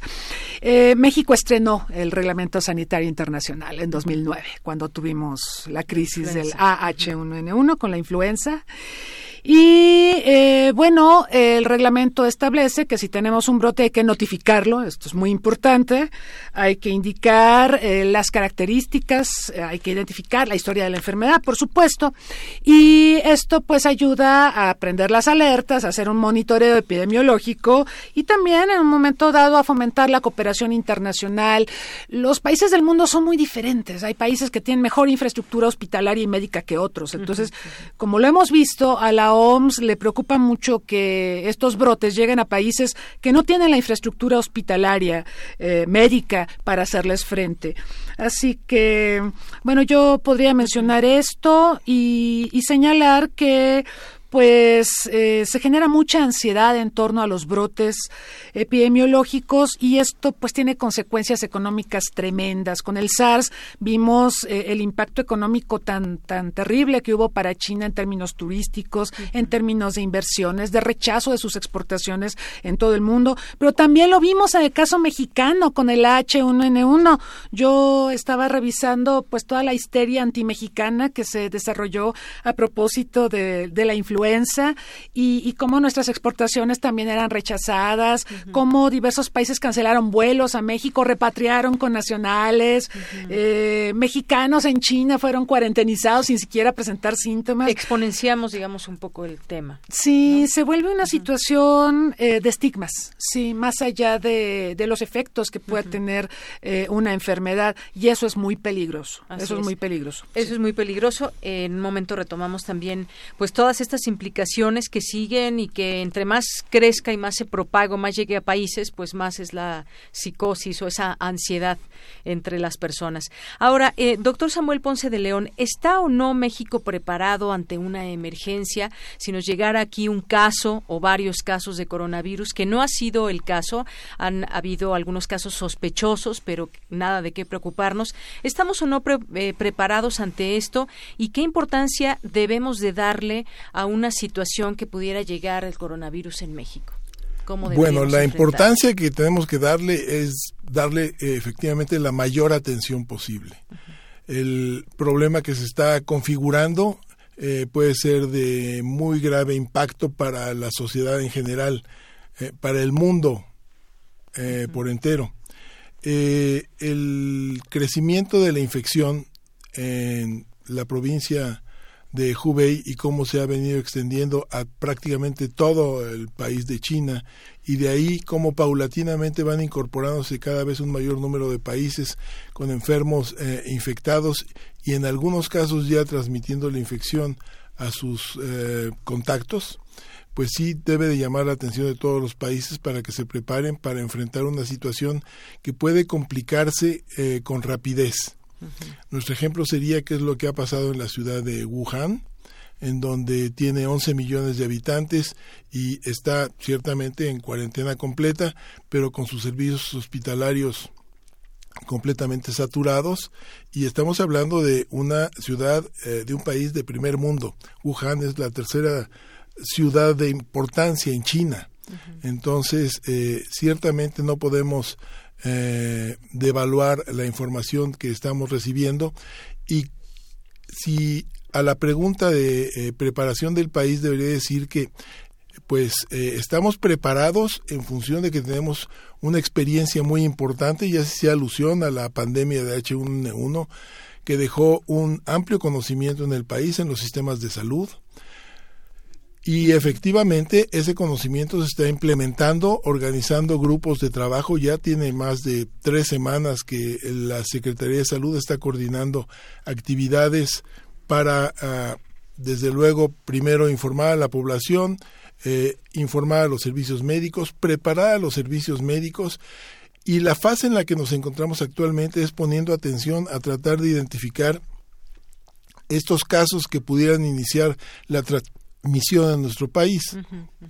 Que llegara algún paciente infectado, es importante tratar de identificarlo.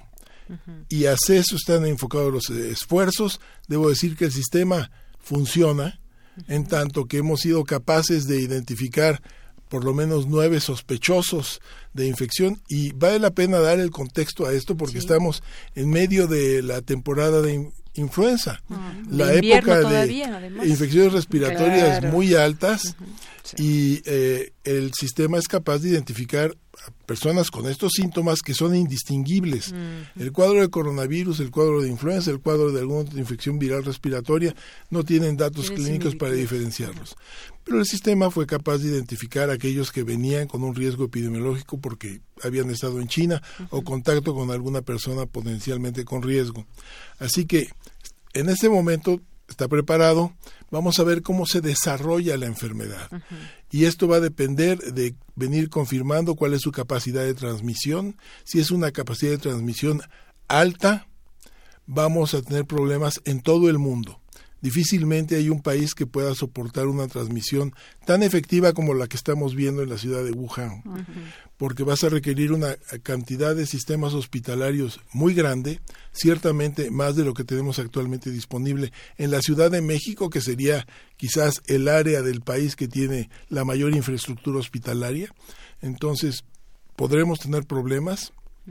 Para eso se está preparando también el sector estableciendo un programa de planeación estratégica para ampliar la infraestructura que pudiera requerirse, pero nuevamente va a depender de cómo venga la transmisión y se está calculando que pues por lo menos un 10% de los enfermos podrá requerir atención hospitalaria. Mm. Entonces, si estamos hablando de cientos de miles de infectados, pues el número de pacientes que puedan requerir atención médica es muy alto.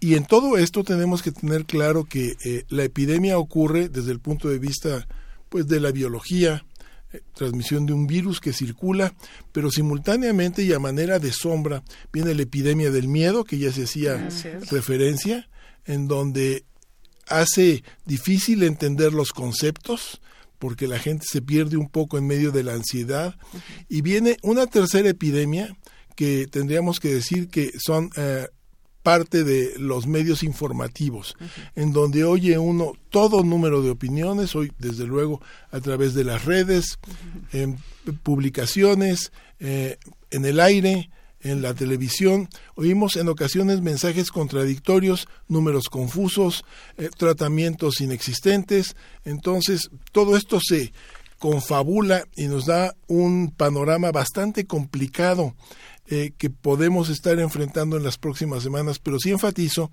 que en esta fase estamos preparados, lo estamos viendo con los resultados que tenemos eh, y va a depender de cuál sea la demanda de servicios médicos la que va a poner a prueba nuestro sistema, que vale la pena decir, desde hace varias décadas es completamente insuficiente para dar una atención adecuada a la población. Así es. Eh, quizás eh, la pregunta también sería, por ejemplo, si se detectara un caso en nuestro país, eh, supongamos, usted decía, hay infraestructura más en la Ciudad de México que en otros estados. Supongamos que surge un, el virus, un caso en provincia, no sé, en Oaxaca. ¿Está preparado también el país? es decir, tenemos cómo hacer esta prueba y qué medicamentos suministrar a la persona o a las personas que pudieran estar eh, infectadas? Sí, yo diría que en esta fase estamos preparados. Eh, el sistema es capaz de reconocerlo, yo diría que en prácticamente cualquier región del país, porque insistimos, es un diagnóstico clínico el que hay que hacer. En medio de todas las infecciones respiratorias que hay, eh, se identifica y evidentemente ya está indicado un protocolo de manejo de estos pacientes. Se tienen básicamente que, ante la sospecha, colocar en aislamiento al paciente, identificar sus contactos y tomar con las precauciones necesarias las muestras correspondientes para enviar a los laboratorios que están ubicados también a lo largo del país. Hay ahora, a diferencia de lo que vimos en 2009, ciertamente desarrollada una red de laboratorios eh, que tienen capacidad para hacer el diagnóstico o descartar el diagnóstico, cualquiera de las dos.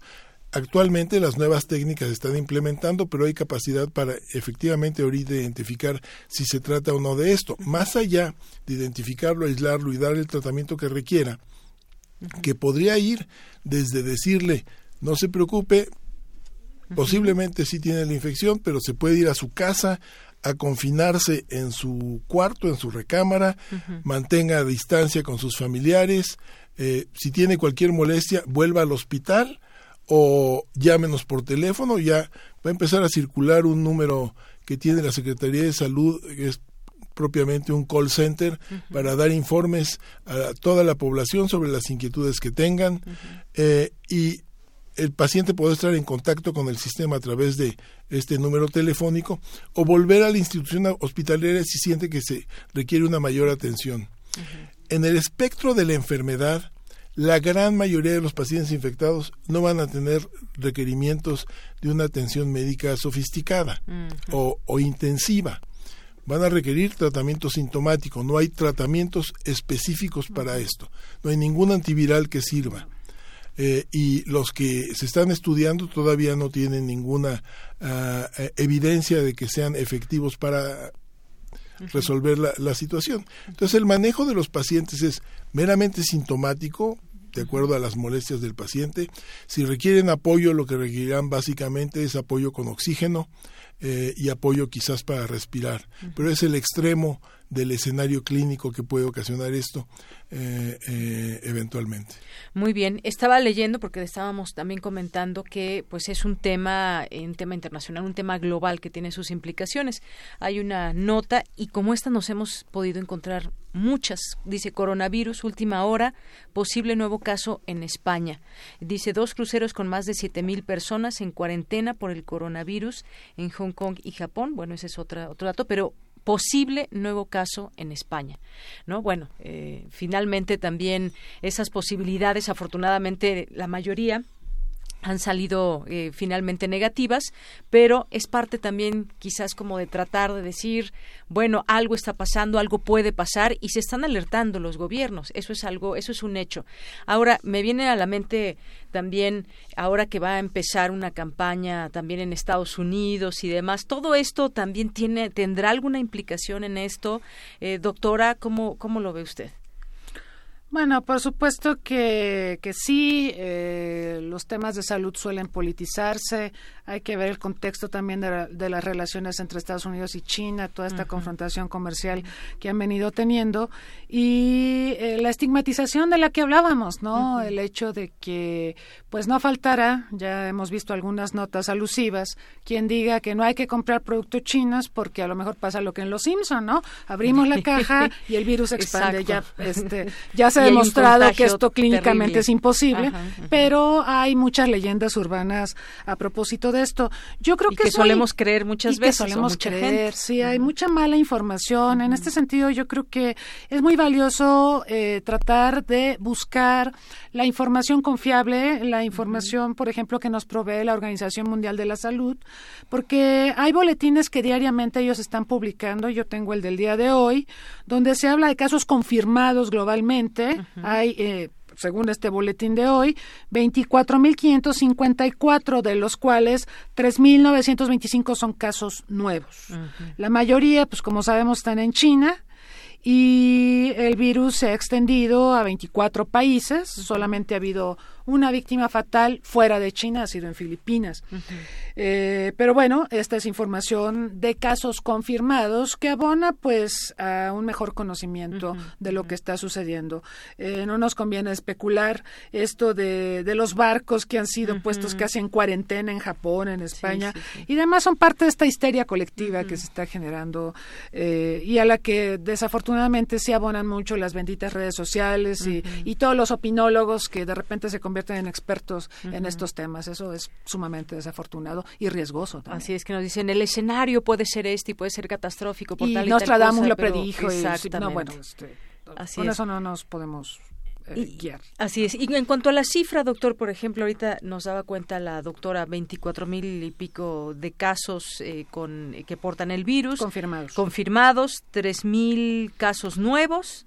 Y eh, esto, digamos, ¿qué nivel de propagación tiene? ¿Cómo podemos entenderlo en estos términos?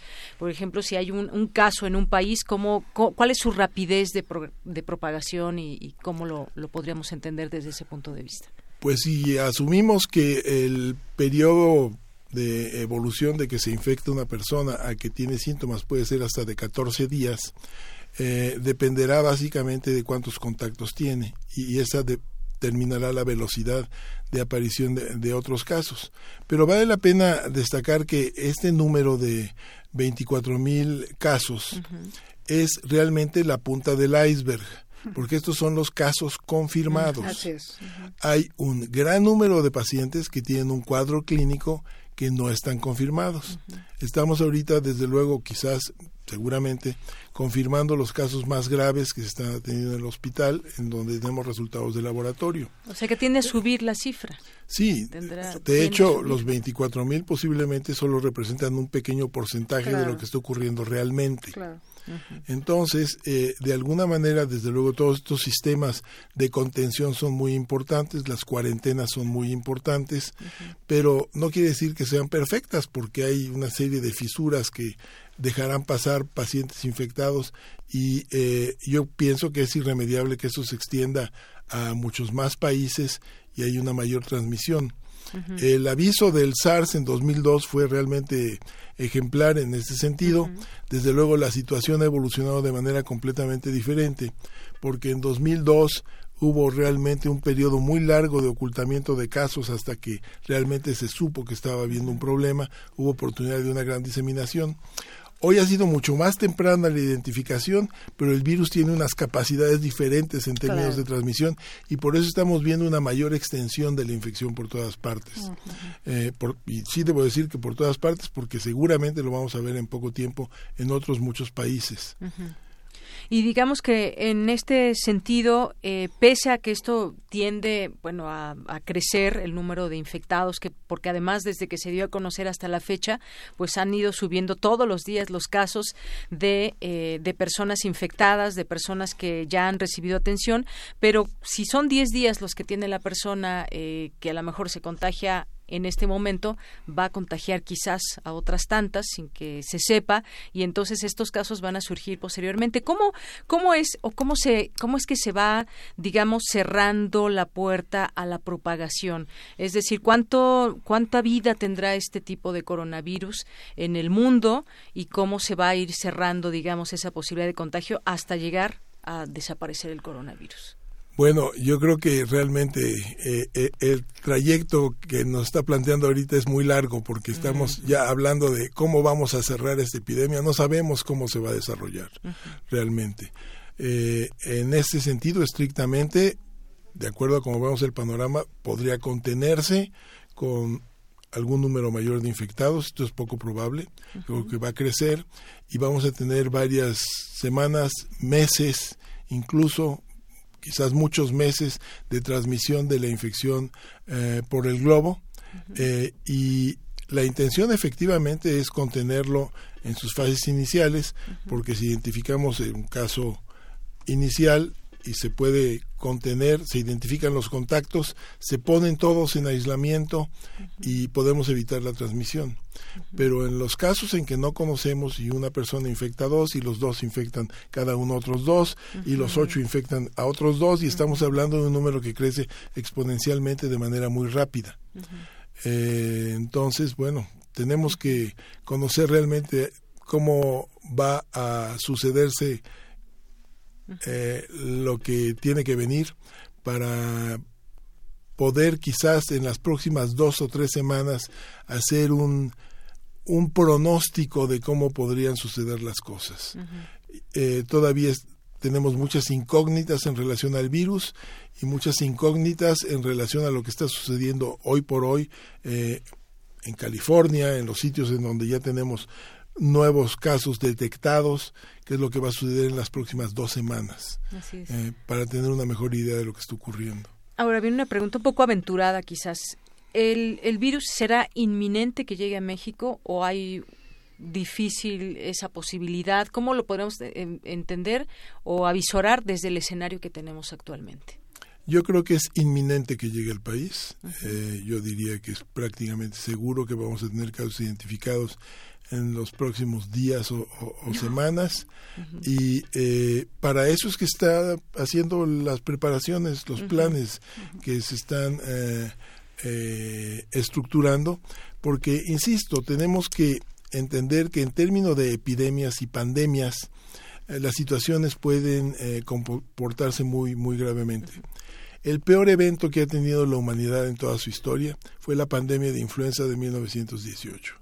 Fallecieron 50 millones de personas alrededor del globo con un virus que era mucho más transmisible que este, entiendo, pero con una capacidad de mortalidad muchísimo menor.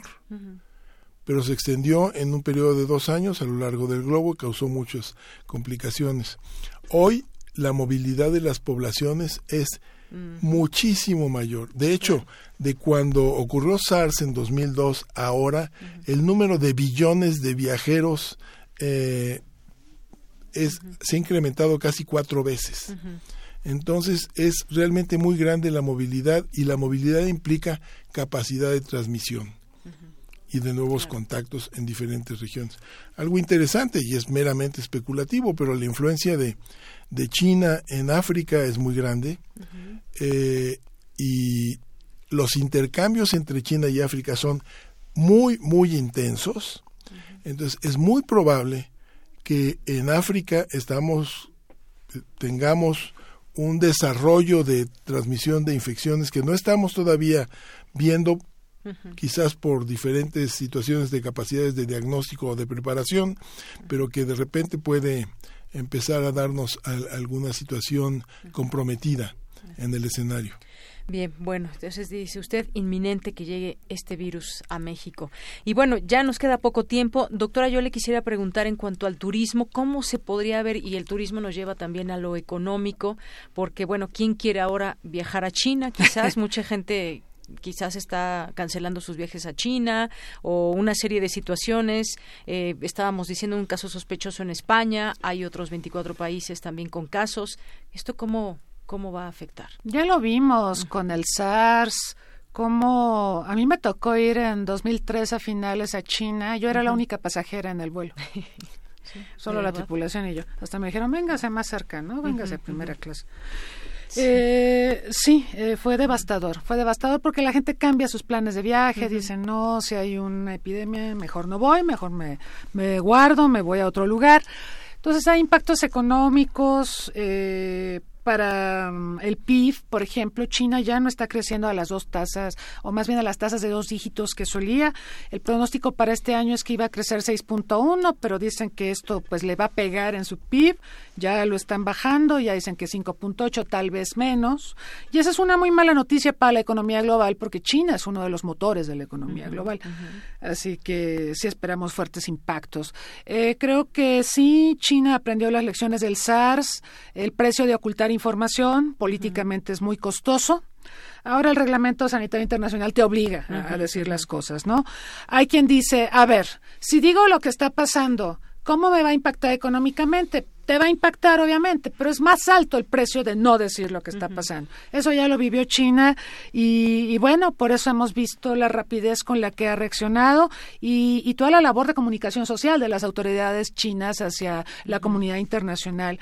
Pero es innegable que hay consecuencias económicas, le va a pegar al turismo, le va a pegar al comercio exterior de China. China es la fábrica mundial, es el país que más manufactura bienes para todas las naciones del mundo y ahorita se está creando esta fobia hacia todo lo que nos viene de ese país y le va a pegar al empleo y le va a pegar al comercio mundial. Entonces, eh, creo que, que hay que eh, pues estar atentos a la evolución de la economía global a, raíz de este golpe tan fuerte que está recibiendo la economía china. Así es, y todos estos datos que todos los días van, están cambiando día a día desde que se dio a conocer esta información y bueno, pues ya lo que hemos platicado aquí en México, estamos preparados para ello.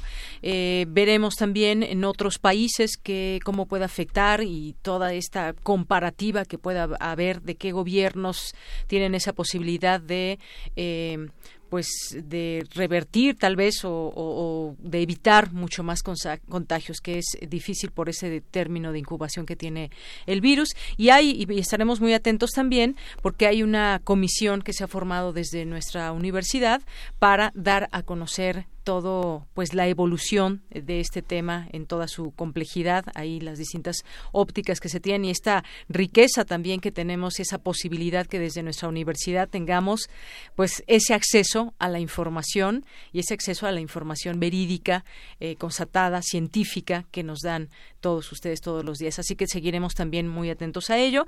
Pues no me resta más que agradecerles. No sé si quieran comentar algo más. Nos quedaría algún comentario final doctor bueno, pues nada más señalar para el público en general que seguramente vamos a tener noticias de la presencia de este nuevo virus eh, eh, en nuestro país. Habrá que informarse más que alarmarse y habrá que consultar, efectivamente ya se insistió, en las unidades eh, pues eh, formales para obtener datos precisos y acciones eh, útiles. Eh, además de, de, la Organización Mundial de la Salud, hay también, debo decir que la Dirección General de Epidemiología tiene un sitio que diariamente informa de la situación y están dando ya recomendaciones particulares para el país. Bien, pues bueno, por lo pronto, muchísimas gracias. Seguramente en otro momento les hablaremos para seguir comentando de este tema, cómo vaya cambiando, cómo se vayan dando las cosas, porque es un escenario el cual no tenemos completamente tangible, sino pues vamos a irlo enfrentando conforme vaya dándose la situación. Así que, pues muchísimas gracias a ambos. Gracias, doctora María Cristina Rosas González, doctora en estudios latinoamericanos por la UNAM, profesora del Centro de Relaciones Internacionales de la Facultad de Ciencias Políticas y Sociales de la UNAM. Gracias, doctor. Gracias. Y gracias, doctor Samuel Ponce de León, coordinador del Programa Universitario de Investigación en Salud de la UNAM e investigador de la Facultad de Medicina y es integrante de la comisión especial creada por la UNAM ante esta emergencia. Gracias, doctor. Mucho gusto, muchas gracias. Gracias y buenas tardes. Continuamos. Porque tu opinión es importante, síguenos en nuestras redes sociales, en Facebook como Prisma RU y en Twitter como arroba PrismaRU. Queremos escuchar tu voz. Nuestro teléfono en cabina es 55 36 43 39. Ante el brote del nuevo coronavirus 2019, la UNAM te recomienda lavarse las manos con agua y con jabón frecuentemente. Evitar el contacto con personas enfermas de las vías respiratorias. Cubrir boca y nariz con un pañuelo o flexionando el codo al estornudar. Consumir todo tipo de carne en su término completo. Hasta el momento, no se ha confirmado el agente portador ni el mecanismo de transmisión por parte de las autoridades sanitarias. Si vas a realizar un viaje al extranjero, consulta la Clínica de Atención Preventiva del Viajero de la UNAM con tres o cuatro semanas de anticipación para conocer las medidas sanitarias pertinentes. La UNAM y Prisma RU informan.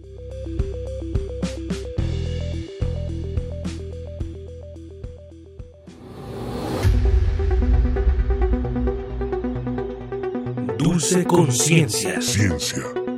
En Prisma. Bien, pues ya estamos aquí con Dulce García en esta sección y algo que estábamos comentando ahorita que se despidieron los doctores, eh, sobre todo el doctor Samuel Ponce de León, no saludarse ya de beso. Es otra de las recomendaciones que nos dejan los doctores. Por favor, durante este tiempo evitemos el saludo de beso. Dulce, ¿cómo estás? Nos saludamos de lejos. Muy buenas tardes. Pues más bien ya nos dimos un beso el día de la mañana. Tienes toda la razón. Y creo que todos nos hemos besado aquí en, en la radio, ¿no? Pues ni modo a expresarnos el, saludo amistoso de otra manera. Exactamente. Deyanira, hoy vamos a platicar sobre polinizadores a propósito de la exposición temporal que hay en Universum. Em, ¿Qué te parece si escuchamos rápido la siguiente información? Adelante.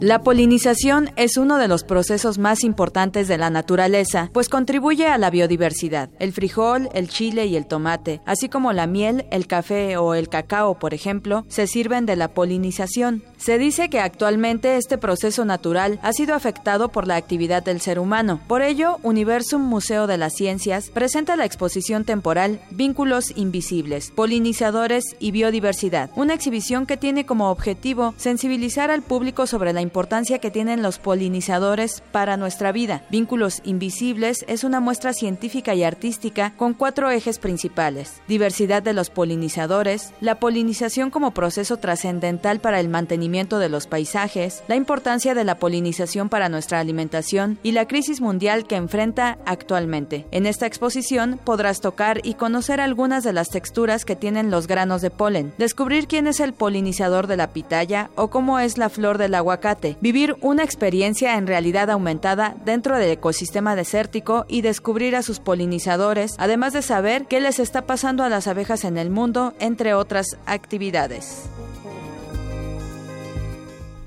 Y bueno, antes de pasar a la entrevista con la doctora Norma Conrado, eh, les anunciamos a los radioescuchas que tenemos cinco pases dobles para entrar a esta exposición. Eh, lo único que tienen que hacer es ponerle atención a la entrevista, llamar al teléfono 55 36 43 39 y decirnos dos ejemplos de polinizadores.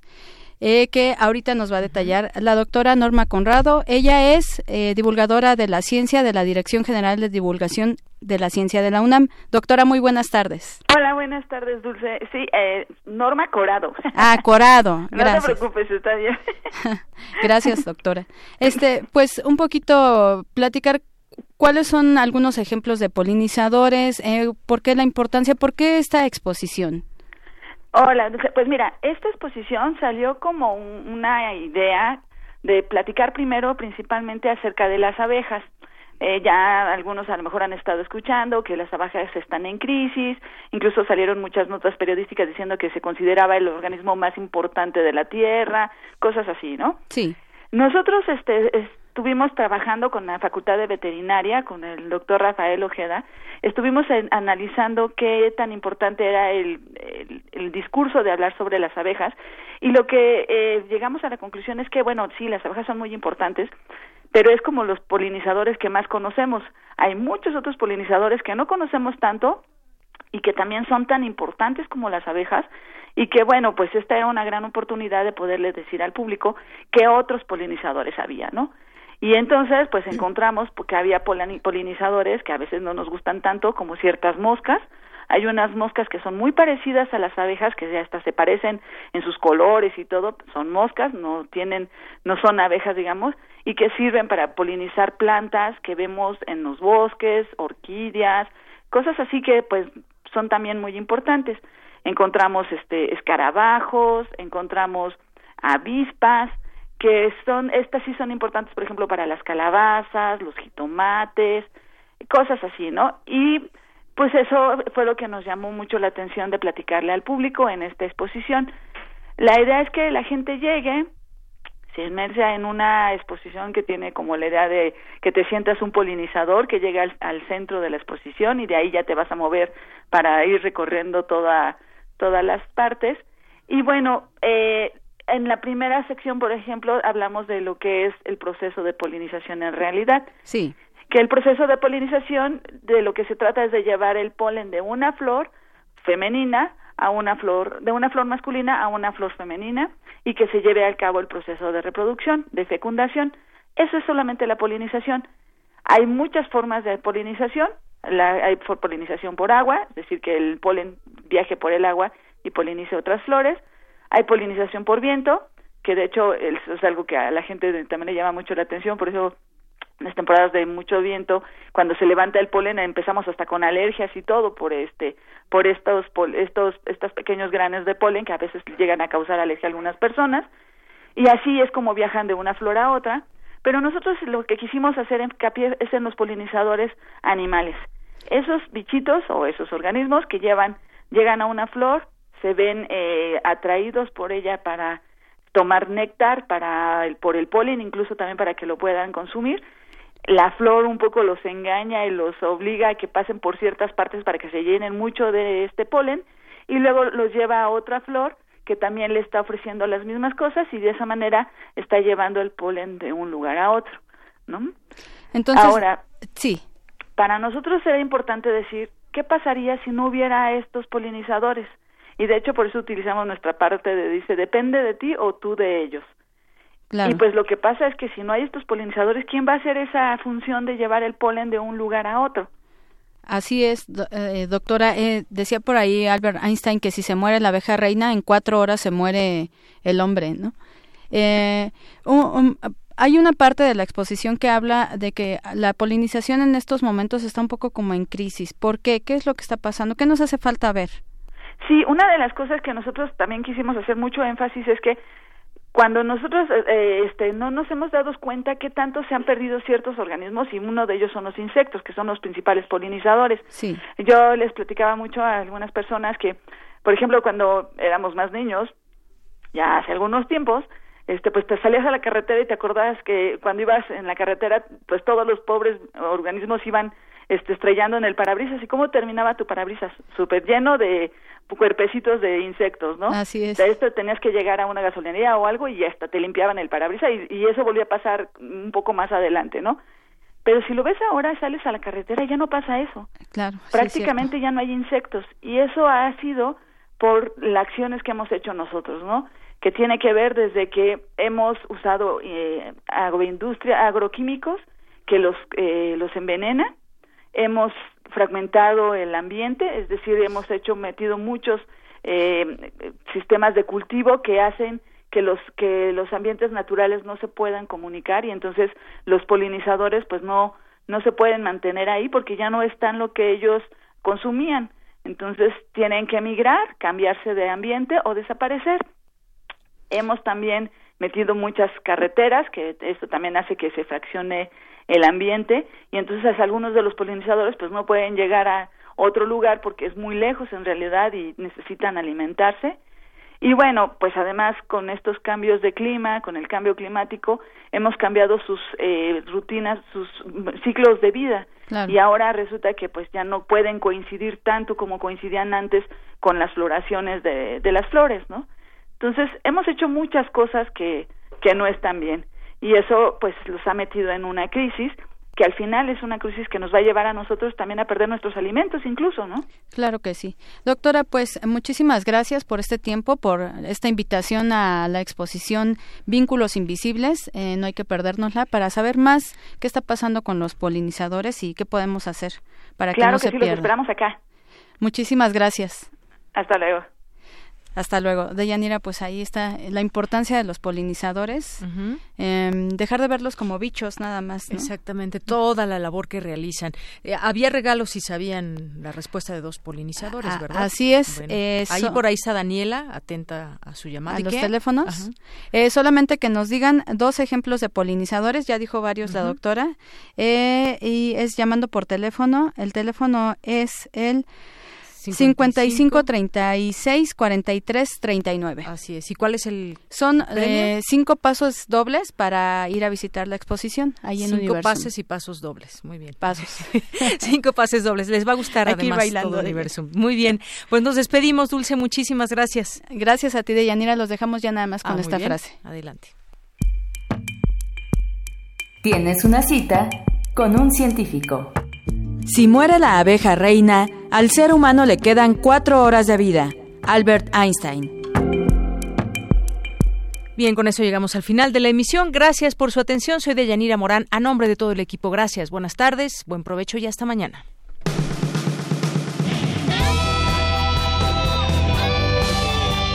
Prisma RU. Relatamos al mundo.